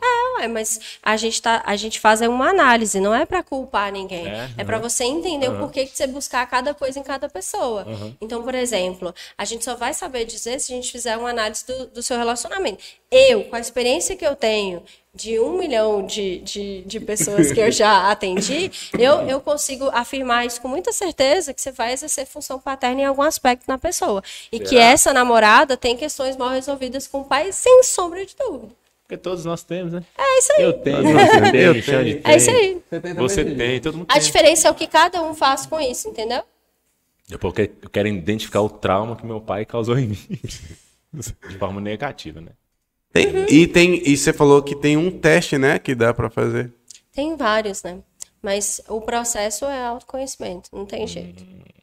O processo de autoconhecimento não é para você sair, é, ah, isso faz sentido, isso não faz sentido. O processo de autoconhecimento é para aumentar seu nível de consciência das coisas. Tipo assim, o cara chega na, na entrevista e pergunta, me fala sobre você. Aí você pensa, quem eu sou? Isso, Aí você buga. Isso. Você Aí quer uma tem- pessoa, fala isso, me fala sobre você. Opa, Me quem fala. eu sou? Eu Me fala quem um eu sou. defeito seu. Eu sou muito perfeccionista. e isso é o meu maior defeito também. Eu quero as minhas coisas sempre certinhas. É a, é a resposta clássica, A né? pior coisa do mundo é a gente perfeccionista. Aí, viu? Mano, eu É, sempre pô. achei ridículo as pessoas que falam isso. E a pessoa que nunca consegue deixar uma Mas coisa é porque ela parada. realmente acha que perfeccionismo é um defeito legal. Por exemplo, principalmente para poder contratar alguém. Eu só contra... eu amo contratar perfeccionista, desde que ele seja terapeutizado, porque o perfeccionista, ele não entrega resultado. E nunca consegue finalizar algo. Nada. Isso, né? Nunca consegue acabar algo. Isso aí, entendeu? Vai querer agora? Bom. Tem uma frase que eu ouvi, pô. É melhor feito do que bem feito. Melhor hamburgueria de Feito Montes Claros, perfeito. É, fábrica de perfeito, burger. Bem feitão. Perfeito, exa- exatamente. Ô, tá com a cara boa, viu, gente? Não só a cara, o Fábrica sabor é uma burger. delícia. Muito bom. Caralho, mano, eu tô. Você quer uma gotinha O de só? Bernardo foi bem sério. E hoje vai sair a galera meio na bad. Cara, até que eu tô de boa com uma, com essas coisas. Eu percebi. Vai tocar Eu sou muito mu- ign- ignorante tocar Não, aquela você é assim. resistente. em certas coisas. Não, eu sou. Você é resistente. O- É diferente de Você conseguir enfiar coisa na minha cabeça, você tem que. Mas sabe o que eu gosto do, do processo de terapia? A gente não tem que enfiar nada. Isso que eu gosto. Eu tenho, eu gasto zero energia. Eu nunca tentei convencer A ninguém de ficou nada. meio estranha. Hã? Essa frase ficou meio estranha, né? Ah, Ela, não- ela não colocou maldade. cara. É, a gente tá. não, não é que eu não coloquei. Conversar com o Peter Pan. É porque não tem maldade.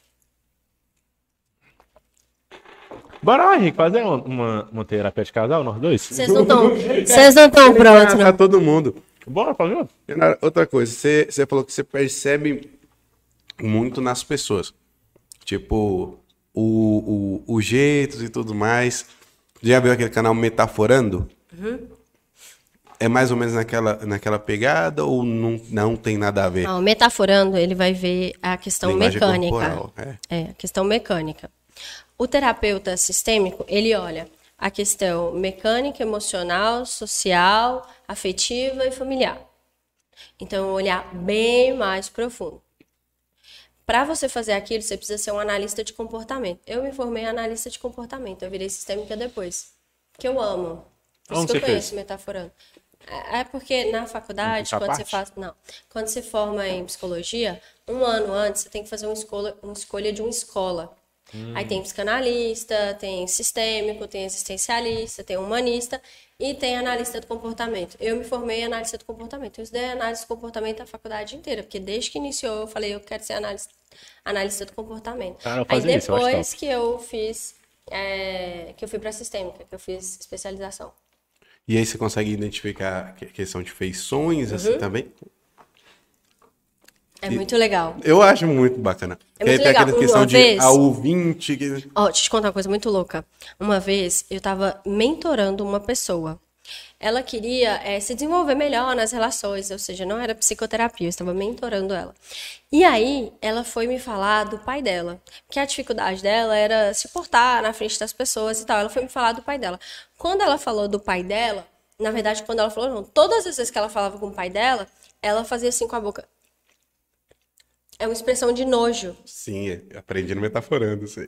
E aí, só que como ela fez repetidas vezes, eu falei assim: como que é a sua relação com seu pai? De boa. E era de boa. Só que para além do de boa, existiam várias outras questões. No final das contas, ela tinha uma questão, não era nenhuma uma violência sexual, mas uma vez é, ela sempre deu muito certo com o pai dela. O pai dela tava, ficou olhando quando ela era bem novinha, tipo uns 11 anos. O pai dela ficou olhando ela no banheiro tomar banho. Só que aconteceu pouquíssimas vezes. A memória dela gravou, ele nunca pegou nela, ele nunca fez nada. Vamos embora, meu pai é ótimo. Meu pai sai comigo, meu pai é agradável com minha mãe, meu pai é de boa. Mas não teve nenhum... No inconsciente ficou guardado o nojo. Mas, aqui, tipo, ele olhando ela, teve alguma questão de... Nada, foi isso. ele acho ele que vigiou ela ela. É, É porque ela se sentiu incomodada. me vendo. Ela ficou, se sentiu incomodada e não falou com ele que, que se sentiu Não incomodada. precisa nem se sentir, né? É uma É um crime sexual isso aí. É uma violência sexual. Isso aí. Então, ela foi violentada Não, eu digo, sexualmente. eu digo na questão dela não ter... Não expôs pra... pra- Mas nenhuma vítima expõe, não, principalmente quando é pai. Primeiro que ela vai se questionar, será que é isso mesmo? Mas será que ele não estava só olhando a laje? Eu te falo, porque eu atendo pessoas com isso todos os dias. Né? Violência sexual é uma pandemia. Então, a pessoa se questiona, ela questiona ela. Ainda mais que nunca mais aconteceu, o problema estava comigo. E aí, o que, que o inconsciente faz? Não, moça, camufla isso aí, sei que tava doida. Nada a ver, vambora seguir o baile, seu pai é um cara ótimo, e aí apaixonada com o pai. Mas faz, tipo assim, deve ser uma visão de ele querer cuidar de ver a filha tomando banho, é aquela visão de homem mesmo.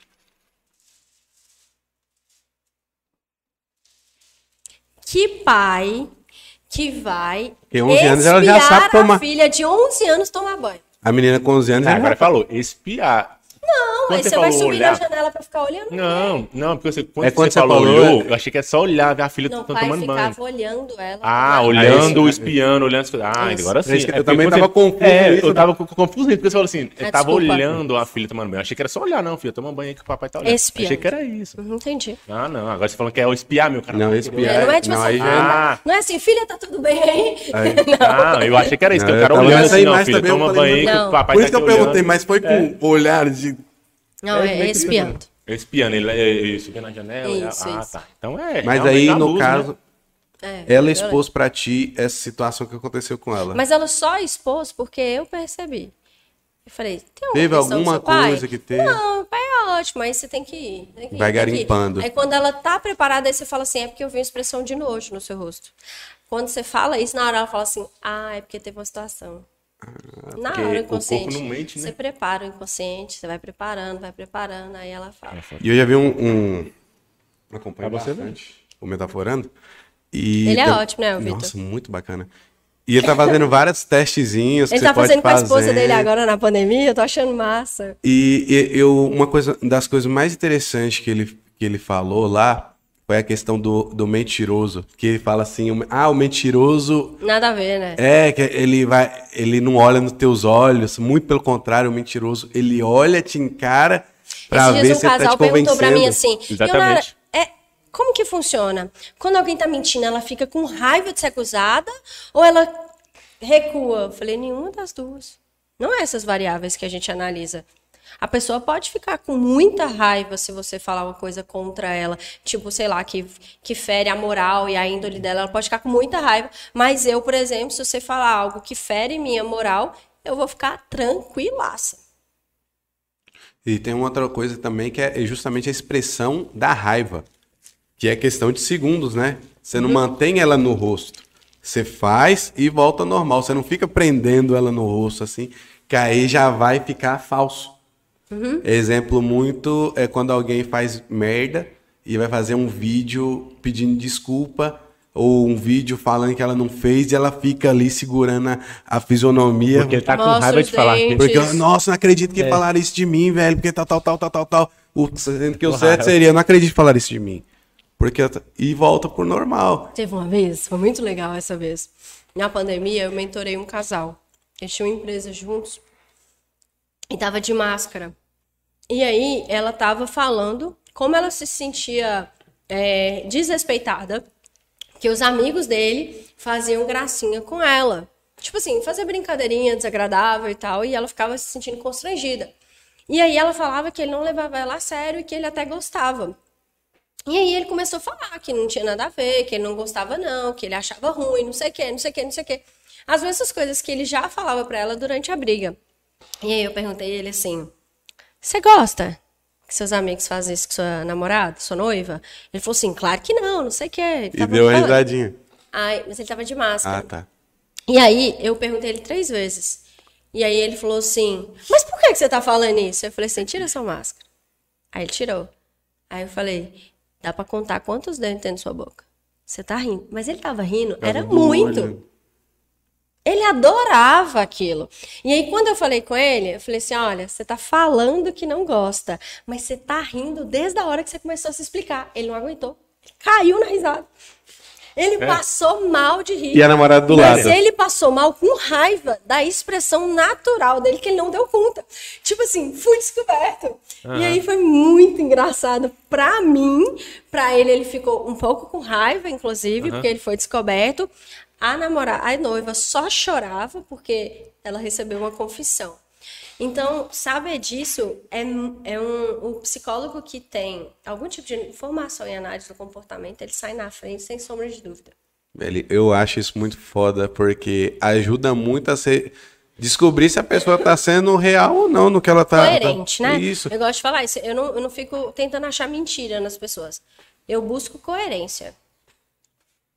Eu, eu acho muito bacana. Mas, tipo, acontece de, de pessoas que. te- a, tu- teu próprio Vitor fala essas questões de, tipo, fingir ou ter. é, a falta da expressão. E teve aquele. O Bruno Henrique, jogador. Que até eu ia pegar até esse pedacinho só porque ele fala um salve pro Bruno Henrique e fala assim, "Hum, foi pra mim. E cortar aquele pedacinho, tá ligado? Porque ele não tem expressão quando ele fala, não sei se você viu. Aquele cara é muito estranho. não, velho. não vi. Ele, con ele conversa assim e não mexe em nada no rosto, não tem feição. Você já teve algum caso assim que você olha e você fala assim, Esse cara é Apático. psicopata. é, Apático? ele não consegue expressar. Ele tava fazendo um merchan, uma public de, de, de um produto lá, mas tipo é igual falar assim, gente, compra essa água viva que é muito boa e tal, tal, tal. E você não consegue ver expressão nenhuma, nem de nojo, nem Ó, nada. Isso só é impossível de reverter quando a gente tem um quadro de psicopatia. Um psicopata não procura terapia nem a pau. Um psicopata, né? Porém, é, quando a pessoa ela tem essas expressões apáticas e ela chega no consultório, é muito fácil dela sair dessa expressão apática, porque se eu tô fazendo um vídeo aqui para pedir desculpas para a internet, é fácil ser apático. Ah, então é, tem, tem, tem como tratar, então? O que é apatia? É, essa falta de feição na cara? É porque é isso que eu tô te explicando. Não existe gente que é apática. Tem gente que se expressa apática em determinadas situações controladas. Um programa de TV, um vídeo que ela vai postar na internet, uma propaganda e tal. Se ela tá no consultório, ela tem momentos provocativos. Então, quando eu provoco, ela não consegue permanecer a apatia. Ah, porque também ali, né, no caso, igual ele fez, quando ele fez a análise, era um vídeo que ele tava fazendo Exato, internet, então não dá pra exatamente. ter base. É. Porque a apatia seria falta de sentimento, né? A única pessoa que é realmente fria, que ela não tem sentimento, é o psicopata. Entendeu? Só ele vai conseguir manter essa expressão. Esse, então, é um, um dos, fa dos fatores que consegue identificar um psicopata. É. Tem algum outro que você. Cara, assim. Tem vários, né? Fala Não sei se você sabe, são bacana. a cada 10 pessoas a gente tem um, um psicopata. Cada 10? Uhum. Então, Aqui tem, aqui tem meio psicopata. Aqui tem. Toda vez que eu falo isso, alguém fala isso. Então todo mundo aqui então que tá tranquilo, ninguém tá É. preocupado. Não. Então, é, o psicopata, o único sentimento que ele sente é prazer. Só. O sociopata, ele já tem alguns sentimentos. É diferente. qual Inclusive, que é a diferença de sociopata? o psicopata não sente nada. O sociopata já sente. Ele já tem alguns sentimentos. Inclusive prazer em te ver sofrer. Esse é o sociopata? Uhum. Aí É o eu já sado. pensando que era o É psicopata que. assado, né? É. Teve um livro que eu li que ele falava essa questão que o sociopata ele, era- ele se tornava pela sociedade, pelo meio que ele vivia. Ó, a psicologia, é, a psicologia não vai falar isso. A psicologia vai falar que você nasce, que é uma estrutura. Claro que toda estrutura ela é moldada durante o desenvolvimento né, da criança, qualquer estrutura. Mas você nasce com essa estrutura é, Então, psicopata. você nasce psicopata ou nasce sociopata?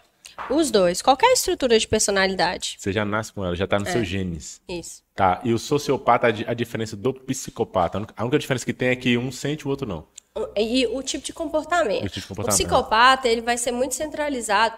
Todos nós somos centralizados no eu, mas tenta Uhum. entender que o, o psicopata, eh, todas as tramas dele é para auto-vanglória, Uhum. né?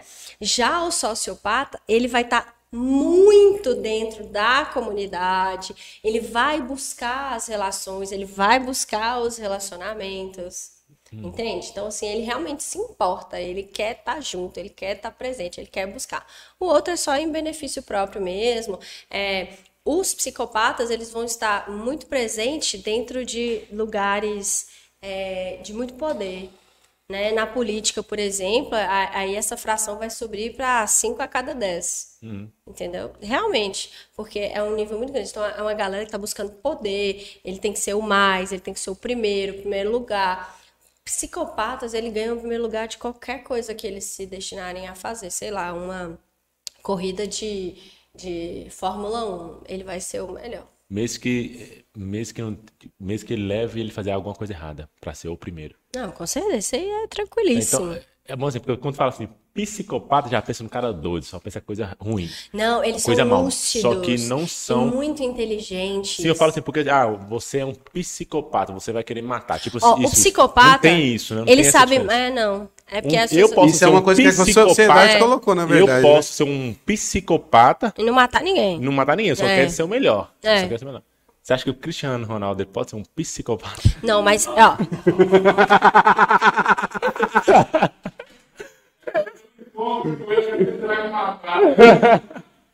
Não, o Cristiano, eu não acho Aí que ele é um psicopata, mas ele é bem narcisista. Eu acredito que ele seja um T3, assim, muito quente. O que que é T3? É um, um tipo de personalidade. Muito quente, assim, de ser o melhor, de fazer acontecer. Ele lembra.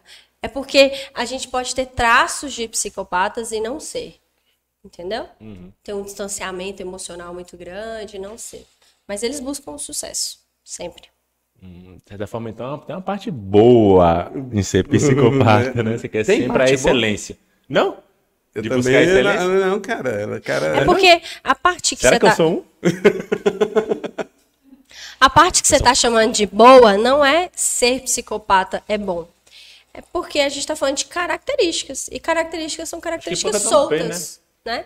Então você pode, é melhor você ter uma característica boa e não ser psicopata. É porque são. é, eu encaro mais ou menos assim. São traços. É muito forte, traços mais extremistas, né? Tipo, nada demais é bom, até mesmo nessa parte. Porque o psicopata, ok, ele tem demais aquilo, quer ser, você tem que querer ser o bom, mas não tanto assim. Eu acho que tô certo.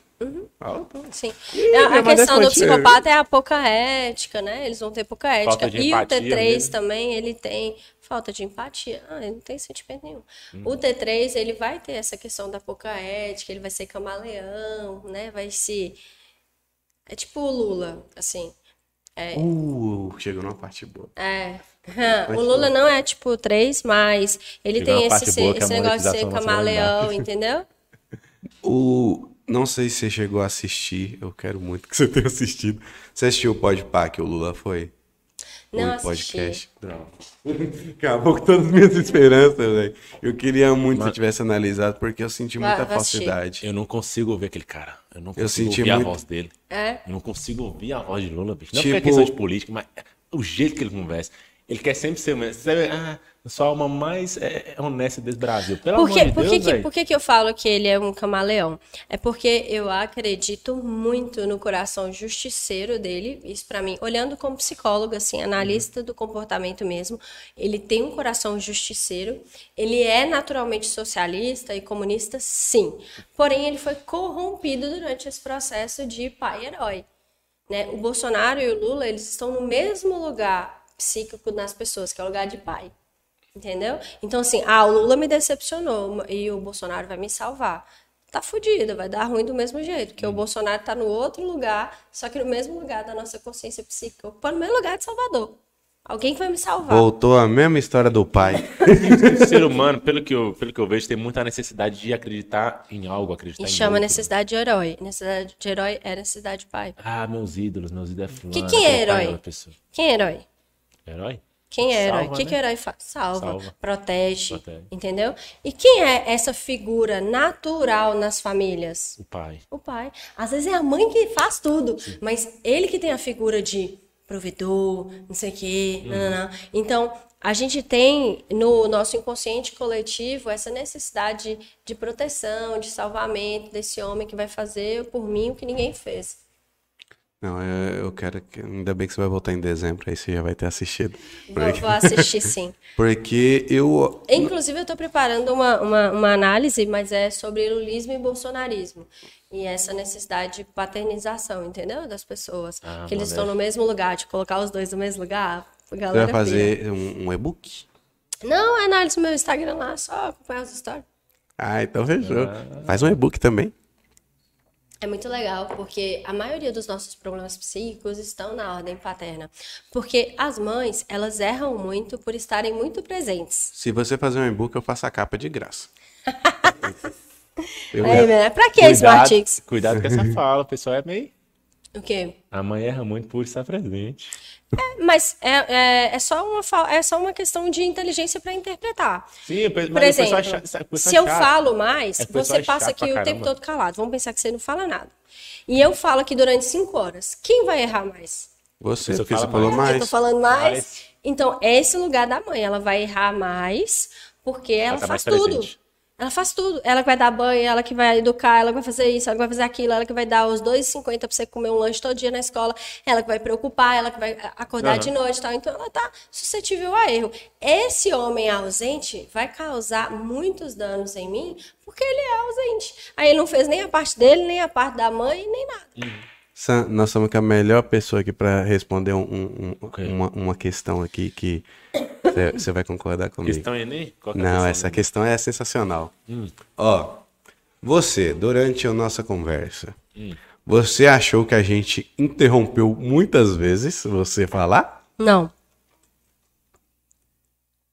Você acha que a gente entra em momentos pontuais para poder dar sequência na conversa ou a gente interrom- interrompe muito? Ou a gente o quê? Interrompe muito. Só Não. completa. Não. Eu acho que depende muito do EP, Zé. Eu Não, eu não, eu vou Eu pegar esse pedacinho. pontuais. Eu vou pegar esse pedacinho e vou pegar a minutagem e vou colocar em algumas respostas. Ó, De- então pega esse pedaço aqui, ó. Vocês são apresentadores, certo? O que, que apresentador faz? Conversa. Segura buraco. Né? Tapa buraco. Vocês, são, vocês têm que segurar o buraco. O buraco não pode existir. Então eu vejo que vocês tentam fazer isso naturalmente. Mas vai depender muito do entrevistado também. Então, se o entrevistado deixa muito buraco, vocês ficam caçando o tempo todo coisa para falar. Ou então, se eu deixo muito buraco, mesmo quando eu tô falando, você já tá preocupado no que você tem que falar, porque eu costumo não falar, eu vou deixar buraco. Então, você já fica apreensivo, entendeu? Então, você tem uma tendência a me interromper mais se a pessoa não estiver dando muita fala.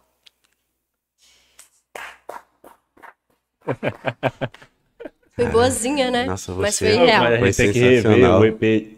o antigo EP Vamos- pra ver se a vamos- gente cortou vamos- mesmo. vamos ver. Convidar. Não, mas o que ela fala. um. Velho, o- sabe o a que gente recebeu um comentário falando que a gente tava interrompendo pra caramba, que é igual a gente, que a gente chegou ao Faustão. Mas não só uma vez, várias vezes já falou isso. Então, isso que me preocupa. Quando é muitas pessoas falando, você liga o alerta, né?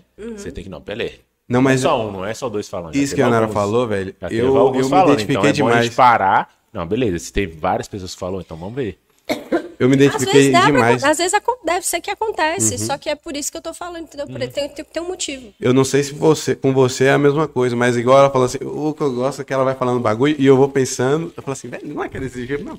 Aí, tipo, acontece da gente ter algum, algum convidado que é, realmente é isso. A gente sabe que o cara vai pausar e você já fica pensando aqui alguma coisa justamente para jogar na, É porque- próxima, na próxima vez que ele parar. Às vezes não é nem que ele vai parar de conversar, é que Só ele vai dar uma uma pausa e aí a gente joga um assunto que pensa que já, pronto, já parou e você joga no imediatismo. Aí, viu? E, e é. Niverto, já anota o Aí, pix já até esqueci não, que eu tem que pagar de jeito aí. Até esqueci que eu ia falar, pô. Desculpa, amigo. Não. Ah. Interromper. Sabe o que eu acho? Vocês podem. Vocês abrem caixinha de pergunta pra pessoa fazer pro convidado? É. Raramente, gente. Dois acho real. que poderia ser uma coisa sempre. Porque reais, às tá? vezes é porque a pessoa quer fazer uma pergunta, ela quer ouvir uma resposta, na verdade, ela não quer fazer uma pergunta, ela quer- ouvir uma resposta. Então, se ela quer, ela faz a pergunta lá. Se ela não fez a pergunta, ela não pode reclamar, não. Aí, ó, É porque a gente, é como eu falei, né? Reais. Dois reais por quê? Nossa, olha a pergunta. O cara manda a pergunta pra saber do Qual o ganho, salário? Do salário do eu tava aqui. Isso é pergunta que se faz? Aí eu apelei, ué. Aí eu apelei. Não, mais é uma elegante. pergunta do cara. Não, agora você Ele vai perguntou pergunta, quantas cabeças de gado que ele tinha e quanto que ele é, ganhava. quanto que ganhava. Quer saber do, do, do rendimento do cara? ué? Ninguém pergunta esse tipo de coisa, não. Perguntar, Ionara, quanto você ganha fazendo as suas terapias? Não existe isso, não, velho. Eu, eu apelei, mas falei, não, agora quem vai perguntar essa porra aí, quem mandar dinheiro pra nós. Deselegante. Outra coisa também. É, tem um momento que você citou a questão de tem muita gente que te procura, mas não é do terapeuta, não é do psicólogo que, de, de um psicólogo que ela precisa. Como assim? Não, é tipo, que igual você citou, o cara vem te procurar, mas não, o problema não é. Como é que eu vou expressar agora? É, Eu disse assim: você me procura por um problema que você chama de X. Quando você chega lá, eu te mostro que seu problema não é X. Seu problema é 1, 2, 3, 4. Ou seja, tem nada a ver. É outro símbolo, inclusive. E aí você fala, cara, é mesmo. Para mim, não existe nenhuma demanda de gente que não caiba na terapia. E outra pergunta, qual que é a diferença de psicólogo e psiquiatra? A diferença é de formação, já começa aí, que o psicólogo ele é formado em psicologia, o psiquiatra é formado em medicina, que fez residência em psiquiatria. Que é o, pix- o psiquiatra que manda remédio, né? Isso. que manda remédio. Tá Prescreve. Tá é, não, não, só. drogar, Não, mano? porque tem gente que. Se quiser, eu não um sei cara se te procura e fala Todo assim. mundo eu ah, não- Aí, viu? Eu vou, vou arrumar um cara que faz uma prescrição. Ah, o povo me chama de doutora. Que o povo vira pra ti. Já pediram remédio ou não? Tem Já. algum remédio pra eu melhorar difícil, minha autoestima? Aham. Remédio pra melhorar a autoestima? Não, é. Super. Aí, procura. Cara, eu sei que tem, A pô. boba é doida. É zoeira. Remédio pra melhorar a autoestima. Então, o que que acontece? Em tese, esse psiquiatra, ele... Consegui chegar na minha pergunta agora, era isso. É. hum. Então, em tese, esse psiquiatra, ele prescreve medicações. Então, por exemplo, eu tenho esses sintomas aqui, ó. Sei lá, baixa autoestima, nananana, não consigo concentrar nas coisas, são sintomas. É esse aqui, ó, na minha mão. Eu tenho uma medicação para isso. Que medicação que é isso? Por exemplo, Ritalina, para déficit de atenção. Então, o que, que essa Ritalina vai fazer? Ela vai pegar o meu sintoma e vai dar uma mascaradinha. Você sabe que o sintoma tá ali, mas você não consegue acessá-lo, ou seja, você não consegue desviar a sua atenção. Só que você sabe que tem um trem errado. Mas você vive a vida, você consegue trabalhar, porque agora você consegue concentrar e tudo mais. O terapeuta psicólogo, vocês estão vendo aqui a medicação, tampando bonitinho, tô fingindo que nada tá acontecendo. O terapeuta psicólogo, ele vem aqui, ó, com a britadeira. O que, que é quebra. isso? Ele vai na causa do problema. É tipo você ter uma doença, você, sei lá, você tem um sinal de aneurisma e você vai tacar neusaldina. taca Neusaldina, entendeu? A dor de cabeça, a, a Neusaldina, ela vai dar uma maquiada no sintoma, mas tem um problema ali acontecendo que você está negligenciando. Em tese, o psiquiatra poderia ir na causa, só que a postura psiquiatra mais comum que tem é só medicamentosa. O psicólogo faz essa parte do emocional, entendeu? De ir na causa, de resolver o problema.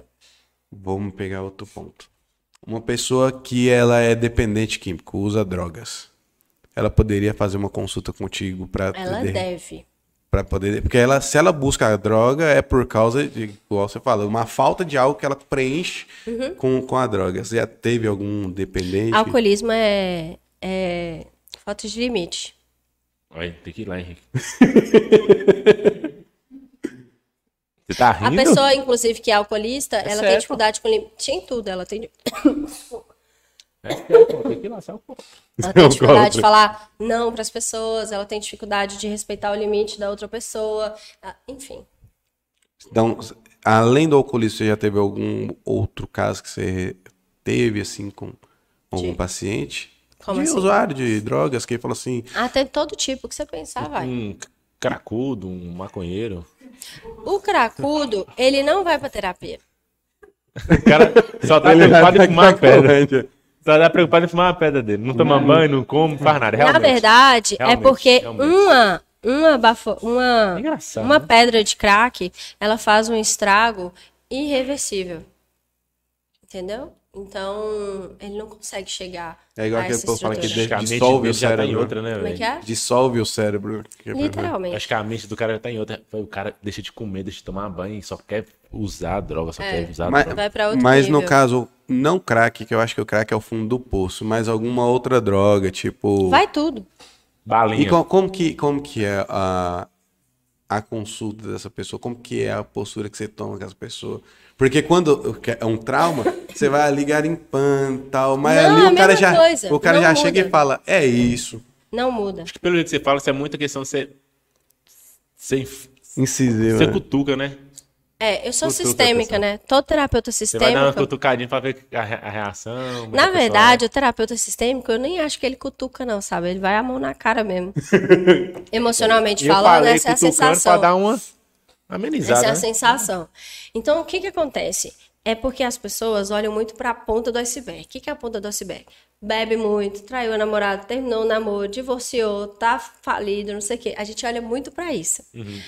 O psicólogo olha zero para isso. Isso que é, isso que é a causa. Eu né, olho que porque realmente é importante. Então você vai falar lá, ah, eu fumo, não sei o quê. Eu atendi uma vez é, uma pessoa que, que usava, e aí ela falou assim: é porque eu já fumei isso, não sei o que, não sei o que. não sei o que. Aí ela foi falando, dá os doces, não sei o que, fui internada. nananana. Eu falei: é, eu posso te interromper? Aí ela falou assim: posso. Eu falei assim: tem alguma outra coisa na sua identidade aí que eu poderia saber, a não ser quantas químicas você já usou? Caramba, que socão. Você gosta de Guaraná ou Fanta? Você mora com quem? Então, porque as pessoas elas tendem a trazer isso na identidade dela. Eu sou divorciada, Ionara, divorciada, ganho 3 mil. As pessoas se apresentam assim. É, já falou salada. Terminei o relacionamento há dois meses, entendeu? É, Eu sou alcoolista, eu, eu uso droga e mi- mi- minha droga, meu, meu químico é tal, entendeu? As pessoas já se apresentam assim. Aí o psicólogo, o psicólogo sistêmico faz aquela cara, ah, que mais? Ah, mas, mas você faz o que da vida? Entendeu? A gente vai estar sempre cortando como forma de interventiva, tipo assim, você acha que isso é importante? Pra mim não é importante. Uma vez Bernardo falou assim, uma menina falou que fazia terapia comigo. Pra Bernardo. E aí ela tava grávida. E eu não posso falar quem faz terapia comigo, mesmo que a pessoa fale. Se ela falar, por exemplo, se você falar assim, ah, Bernardo, eu faço terapia, o que a Nara ela te falou? Ele vai falar assim, não. Aí ele pode me falar, ah, Ionara, eu vi Jéssica. Jéssica falou que tá fazendo terapia com você, né? Legal. Fala, ah, legal. Ela tá de quantos meses? Isso aconteceu. Aí eu falei assim, não sei. Mas eu não falei porque eu não podia falar, porque eu realmente não sabia. Ele falou assim: como que você atende uma pessoa e você não sabe quantos meses que ela tá? Eu falei, porque não é importante para o tratamento dela. Show. Eu só me atenho àquilo que é importante. Assim, quando o cara já. Você já dá um, ó. Eu não preciso saber disso, preciso eu preciso saber disso aqui. Você já antecipa isso, isso Pra ele ou deixa ele falando? Não, pode falar. E Não, vai- eu aí- nunca deixo aí- falando. E aí você vai cortando. Eu deixo falando, é, é, na verdade, o, o processo terapêutico ele é muito individual. Às vezes a pessoa está precisando falar e eu vou deixar. Se ela quiser só público, porque o que, que o, o paciente faz? Ele te faz de plateia. Escuta minha historinha triste, você ver o quanto minha mãe é mais você ficar do meu lado. Entendeu? Aí quando faz isso, eu falo, mas e daí? O que, que tem? Ah, porque minha mãe não me apoia em nada. Eu falei, mas por que ela tem que apoiar? Entendeu? Então a gente é muito interventivo. A minha escola de abordagem, cada terapeuta tem um. A minha escola é essa. Então, se eu ver que você precisa ser cortado, eu te corto. Se eu ver que você precisa falar, eu deixo falar. E se eu achar que eu devo te cortar e você quiser falar, eu. Não, não, mas eu precisava falar disso. Eu falo, fica à vontade. Quem tá pagando é. Você que manda. Eu recebo por hora. Entendeu? Tudo é intervenção na terapia. Cara, Ele chegar atrasado, tudo, tudo é, tudo é intervenção. Eu tenho que ir na terapeuta. Ou Vou eu, fazer psicologia, eu, viu, eu agora. fiquei, não, eu fiquei com vontade de fazer uma consulta, Pode mas eu vou, eu vou tomar umas porradas lá, Xandinha. Isso é um, um sintoma de todo mundo que conversa Não, comigo. pô, fazer casal, casal moquete na Ionara. Ele quer alguém pra ir com ele. Você tá com falta de coragem de ir sozinho? Eu vou, amigo. Eu achei. você. Eu vou com você. Você tá muito bom, viu, Bruno? De análise, gostei de ver. Ele tá bem resistente ainda. Tá, eu tô é. deixando ele de lado pra ele dar uma absorvida nas coisas que hoje eu falei. Ele, ele- esse menino é bom, eu confio nele. Eu vou, pô, vou fazer uma terapia. Pra quê? Um dia eu faço. Pra que, que você vai fazer terapia? Pra mim, é, o que eu acho que eu. É, não, Eita! eu não tenho. a- Tipo assim, eu penso falar, Samuel, quem é você? Eu não sei. Então, quando você for, já vou te ajudar né, na demanda. dessa. Qual que é a demanda? Eu estou fazendo o método SAP esse final de semana, né? Que é uma imersão de, é, de autoconhecimento. E aí, é, eu tenho profissionais que estão guiando, já, já começou o método SAP online. Aí, esses profissionais estão guiando essas pessoas. E aí, a primeira pergunta da apostila fala assim, quais são, é, quais os porquês que você quer fazer o método SEP. Qual que é o problema? E aí embaixo eu escrevo assim, ó, esses problemas a gente vai dar o nome de demanda. Ponto. Só tem isso. Deixa eu te falar. É a coisa mais difícil. Ninguém tá sabendo. Tipo assim, como assim? Como assim? Qual é o porquê? E tal. Aí, ela, aí a moça falou assim: não, mas não tem porquê, não.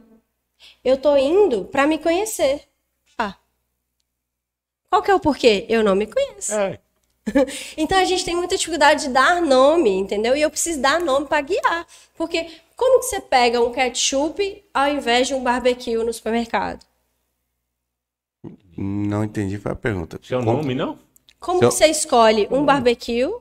Se, eu for comer um churrasco, eu quero barbecue. não, eu... mas eu falo assim, você quer um, você quer um ketchup. Uhum, Como que você não confunde o ketchup com barbecue? Pela cor. Pela cor? Oh. E quando ele é bem vermelhinho? Eu acho que é pelo nome, pô. não, lá eu, escrito, eu, não. gosto do Heinz. O Heinz, o, o ketchup é bem vermelho e o E o Mike é barbecue é bem preto. Então, se você for nos Estados Unidos e o barbecue é bem vermelho, e você for lá, como é que você diferencia? Pela logo. BBQ. Bebê que. Pelo rótulo. Tem um nome. Então, o nome, as pessoas acham que rótulos são só rótulos. Rótulos são coisas extremamente importantes para o nosso funcionamento psíquico. E, extremamente, é importante você saber se você só fica, se você namora, se você é noivo, se você é casado. Isso é muito importante. Eu dar nome. Porque é o nome que vai guiar. Se eu vou botar o ketchup na batatinha eu vou botar o barbecue na carne. Então ele é guiador. Rótulos são guiadores para nossa existência. São muito importantes. Show, show. Ó, juntando isso tudo, eu não sei se o Bernardo tá muito encrencado. Mas você não pode, você não, não, pode sair nada na linha.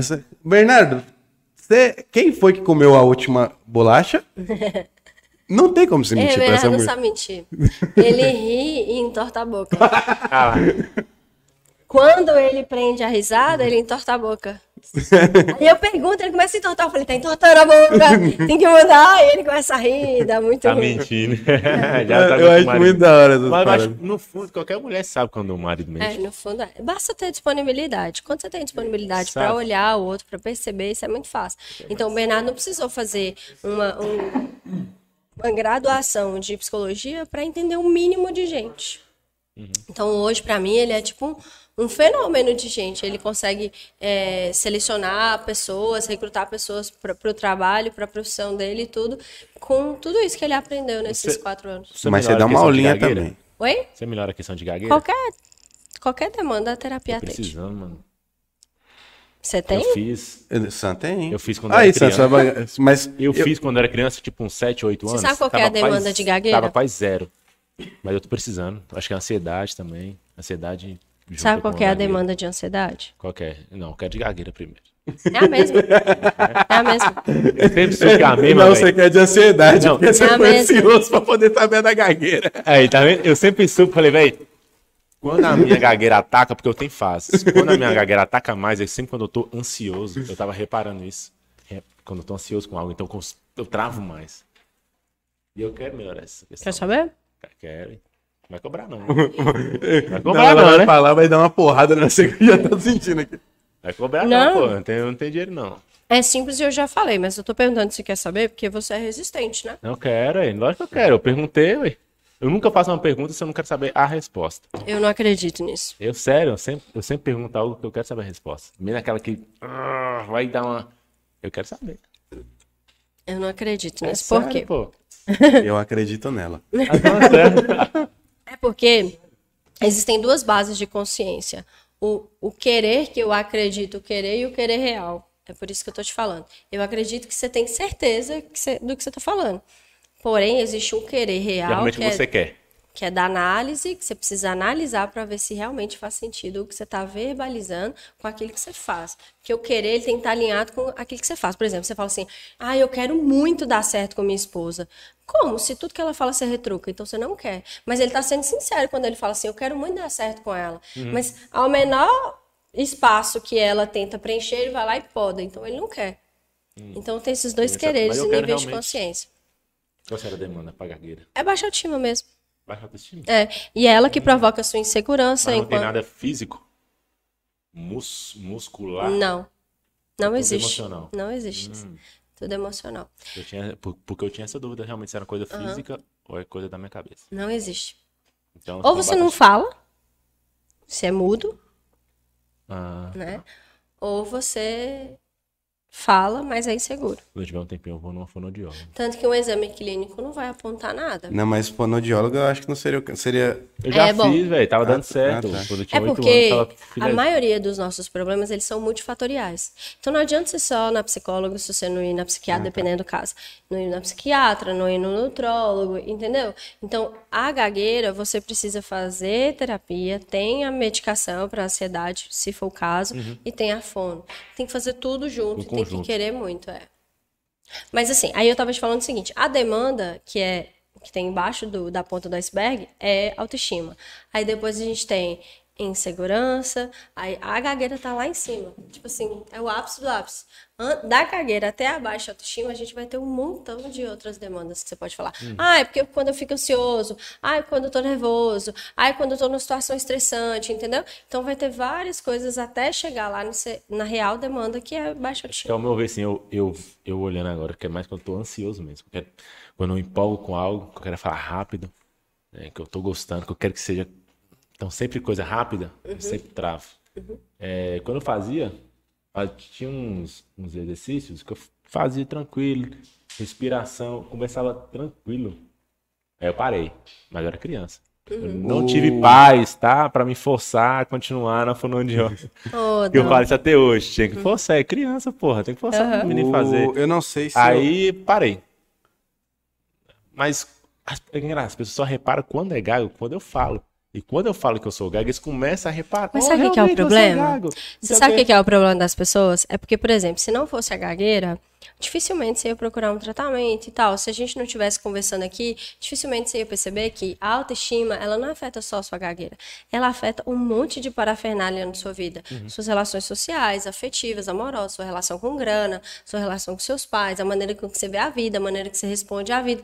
Enfim, a autoestima, ela vai afetar tudo e a gente não consegue perceber. Então, você você vai lá com a demanda de gagueira, mas a baixa autoestima tá fudendo sua vida toda. E você tá achando, tipo assim, tá tudo ok, tá tudo tranquilo, tô vivendo normal e tal. Por isso o reality falava muito sobre isso, que as pessoas estão mortas e não sabem que estão mortas. É um zumbi. Só, só um, um pontinho. Posso estar errado, mas foi uma coisa que eu pensei agora. É, quando fala assim com o gago, quando ele canta, ele não gagueja. Porque na música, quando você vai cantar, você tem o tempo da música e você tem que seguir um Previsibilidade. compasso. Teria alguma coisa a ver também? Não. A ver com o que você fala? Com, com- que a música, quando você vai cantar, ela tem É um porque a compasso. música, né? ela vai. é, Na, na verdade, é, sim, mas o que que isso, tudo que você falou quer dizer? A música, ela tem a capacidade de me trazer segurança. Eu sei que qual a próxima frase, eu sei qual a próxima entonação da melodia, é, eu sei o tempo, eu sei o compasso, eu sei tudo. Então é previsível, é um lugar de segurança. Então volta a questão do emocional. Por exemplo, você lê bem, eles conseguem ler bem, porque é tr- extremamente previsível. Hum, top. O... Assisti uma série que chama Cobra Kai. Tem uma parte que é muito bacana. Assisto. Você assistiu tudo já? Meu marido me obrigou. Oh, é muito bom, mano. Você gostou? Uhum. Eu obriguei minha esposa também. Ela, ela falou assim: ah, pra que, que você tá assistindo essa besteira? Quando ela foi ver, ela já tava assistindo quase tudo comigo. Aí, não sei se. de- Então você lembra dessa parte. Quando ela. A, a menina senta com os pais e fala assim: por que, que você ama mais a sua filha? Dessa parte. E a mãe dela fica assim: não, a gente não ama. E aí ela começa a escrever. É, é teste E da a- raiva. Nossa, é, foi muito foda, Zé. Tipo, porque o filho dela, eles falavam que tinha um problema. Só que ela falava assim: seu filho não tem um problema. Vocês têm um problema. Ah, não, nossa. É por isso que eu não atendo criança. Muito foda. Muito... eu- E aí, quando ela arranca, ela arranca o caderno da mão da terapeuta, assim, me dá isso aqui. Tem que Sério? ser tanta nota. Tem que ser tanta nota, porque ela tava anotando tudo que ela. Aí, quando ela puxou assim, tava escrito assim: esse, é, o teste. Ai, oh, eu falei, Tem caramba. um teste pra saber se você foda." realmente ama mais sua filha. Hum. Aí ela fala. Aí quando ela fica nervosa e pega, aí tá escrito esse é o teste. E aí, ela fazendo o teste? É Não, porque o véi, teste não é, é o passou. tanto que ela ficou nervosa. Ela ficou nervosa, ela arrancou o caderno. Então ela não ama. Tipo isso. Não, sou Até as eu. preferências. As preferências, né? Mas você acredita que todo, todo, todo pai e mãe tem a preferência de filho? Eu não só acredito, é um fato. É porque não é preferência. É, Tem várias coisas que diz de, de um filho para o outro. A diferença da minha irmã mais velha são 11 anos. Minha irmã mais velha conhece coisas sobre os meus pais que eu não faço ideia. Ela viveu coisas com os meus pais que eu não faço ideia. E olha que eu escuto muita coisa, faço genograma, né? Estudo a história da minha família e tudo mais. Isso traz um nível de cumplicidade ou de ódio que eu não consigo acessar. Entendeu? Então, é, é para além, não é sobre Ionara ser preferida, é o momento que Ionara veio, o momento que esse casal estava quando Ionara veio. Tudo muda. Imagina você tendo uma filha hoje desempregado e daqui 10 anos milionário. A filha de, né, daqui 10 anos ser milionário, a tendência é você curta ela mais, você tenha mais tempo, menos estresse, entendeu? Então, vai parecer que você ama essa menina mais, mas não é que é porque é uma nova história. E tem aquele filho que ele é muito mais fácil de lidar, ele é muito mais dócil, então naturalmente eu vou ter uma- um nível de compaixão. Agora a mãe codependente, ela gosta do filho mais problemático. Porque ela precisa de alguém para cuidar. E aí o problema já vem, que é da mãe. Não. O problema já é da mãe. Mano, esse papo foi top demais. Leonara, obrigado demais pela tua presença. Desbloqueou. Agora eu falo, desbloqueou. Véi, Não sei, desbloqueou, Sam? Desbloqueou. Como é que é? Desbloqueou só minha, só minha primeira camada. desbloqueou aí. Já tá muito bom. Eu Pra gosto, um eu dia gosto- desbloquear a primeira camada é muita coisa. A gente gosta de papo desse jeito, sabe? Sim, tem gente que gosta de papo da zoeira, igual a gente vê os convidados, a gente faz na arqueta, Aham. as coisas mais, né, os assuntos mais nada a ver. Não, tem, tem pessoas que encontram a gente e falam assim: ruim, né? Ah, eu não gostei, vocês nem fizeram piada. Mas, dizer, mas e- esse- essa é a graça do programa. Vai ter Esse tipo de programa. convidado, assim, que traz. Não, não, não, não, não que o outro não trouxe, né? Mas. Sim. É um conteúdo traz denso, mais, né? É, traz mais um conteúdo, uma parada mais cabeça. É massa também, pô. Não é só uma Eu de gosto, zoeira, zoeira, eu gosto demais, ri, eu fico viajando É, aqui. pô, é E eu acho muito incrível, eu falo com, com, a, com a nossa equipe direto, que tipo assim, eu acho muito louco você prender a audiência com conteúdo de- denso. De qualidade. Imagina, gente, todo dia. Deixa eu ver o que, que a Onara falou hoje sobre autoconhecimento. Deixa eu ver se ela tá falando de alguma coisa lá que ela viveu com a funcionária dela, ou com a amiga dela, com a mãe dela. Então, assim, é um conteúdo denso. Então, por exemplo, essa, esses insights que vocês tiveram aqui hoje, tipo, tem gente que tá lá no meu Instagram todo dia para ter esses insights. Então, é um público muito difícil de você reter. É muito bom. Tipo assim, eu, eu, eu queria reter pessoas assim. É, eu- Você tem capacidade. conteúdo Então, tem um e canal de ciência também. Eu tenho, mas isso é só questão de ego mesmo. Isso aí eu admiro. Pô, eu falei, caralho, mano, todo mundo me assiste. Mas a ciência, ela tá super ligada à vaidade. Todo mundo me, todo mundo me assiste, eu consigo sabia que a palavra certa não é Eu Acho ego? que você também tem. Eu acho que todo mundo tem isso, não tem? Sabia que a palavra certa não é ego? É não, o quê? É vaidade. Vaidade. Qual é a diferença agora? É porque ego é outra estrutura. Ah, então É. tem a vaidade a gente fala de ego, tipo assim, ego inflado. Na verdade, é, vaidade. Vaidade inflada. É. É isso aí, mas é Eu, eu vou, vou mudar até meu, meu é papo jaleco agora. quando, quando a gente ia agendar com, com o Bernardo e ela aqui, sentados os dois ao mesmo Pô, vamos fazer um de casal Pra também. gente fazer o Topa? casal, o combo. Topa? A cara dele, acho que ele não curtiu, não. Vai ter Nossa, muito- quando a gente junta, fica, o negócio fica meio tenso. Eita. fazer três horas. Vai ter três horas. Três Cinco horas de horas de programas. live. Três horas de programas com eles. Três, cinco horas de programa. É, porque ele bate lá e eu bate cá e vira um negócio. Aí eu ri só aqui, ó. É.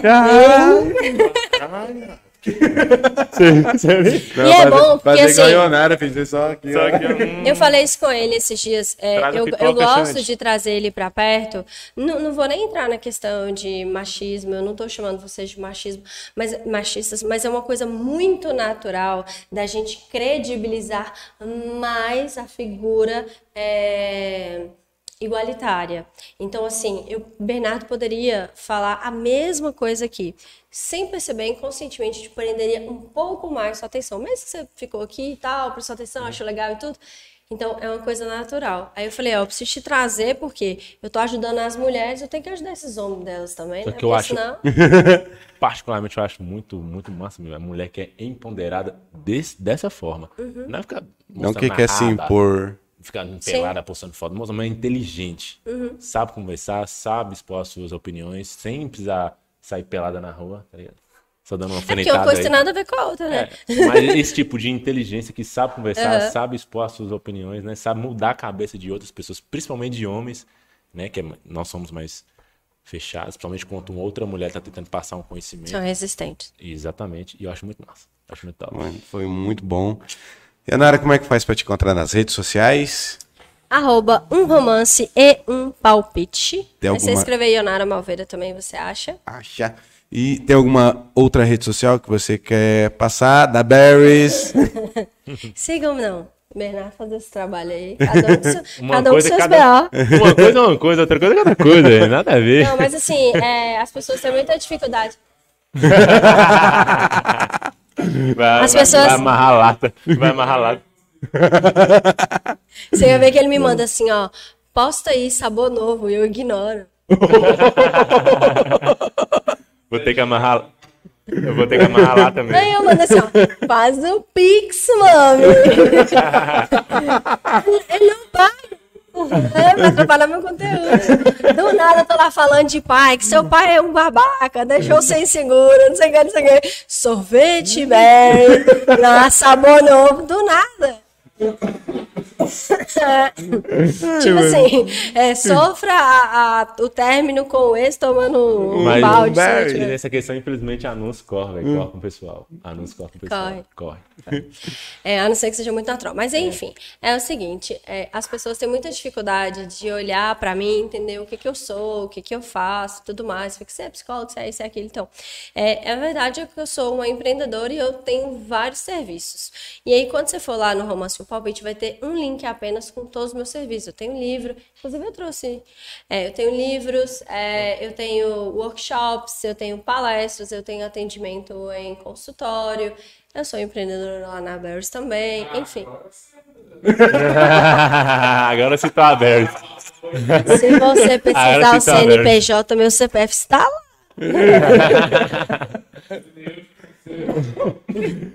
Eu Mas, enfim, parte. eu faço. é, esses dias eu, eu listei, eu, eu faço umas 15 funções, assim. Então, Cara, Mulher empoderada é isso aí.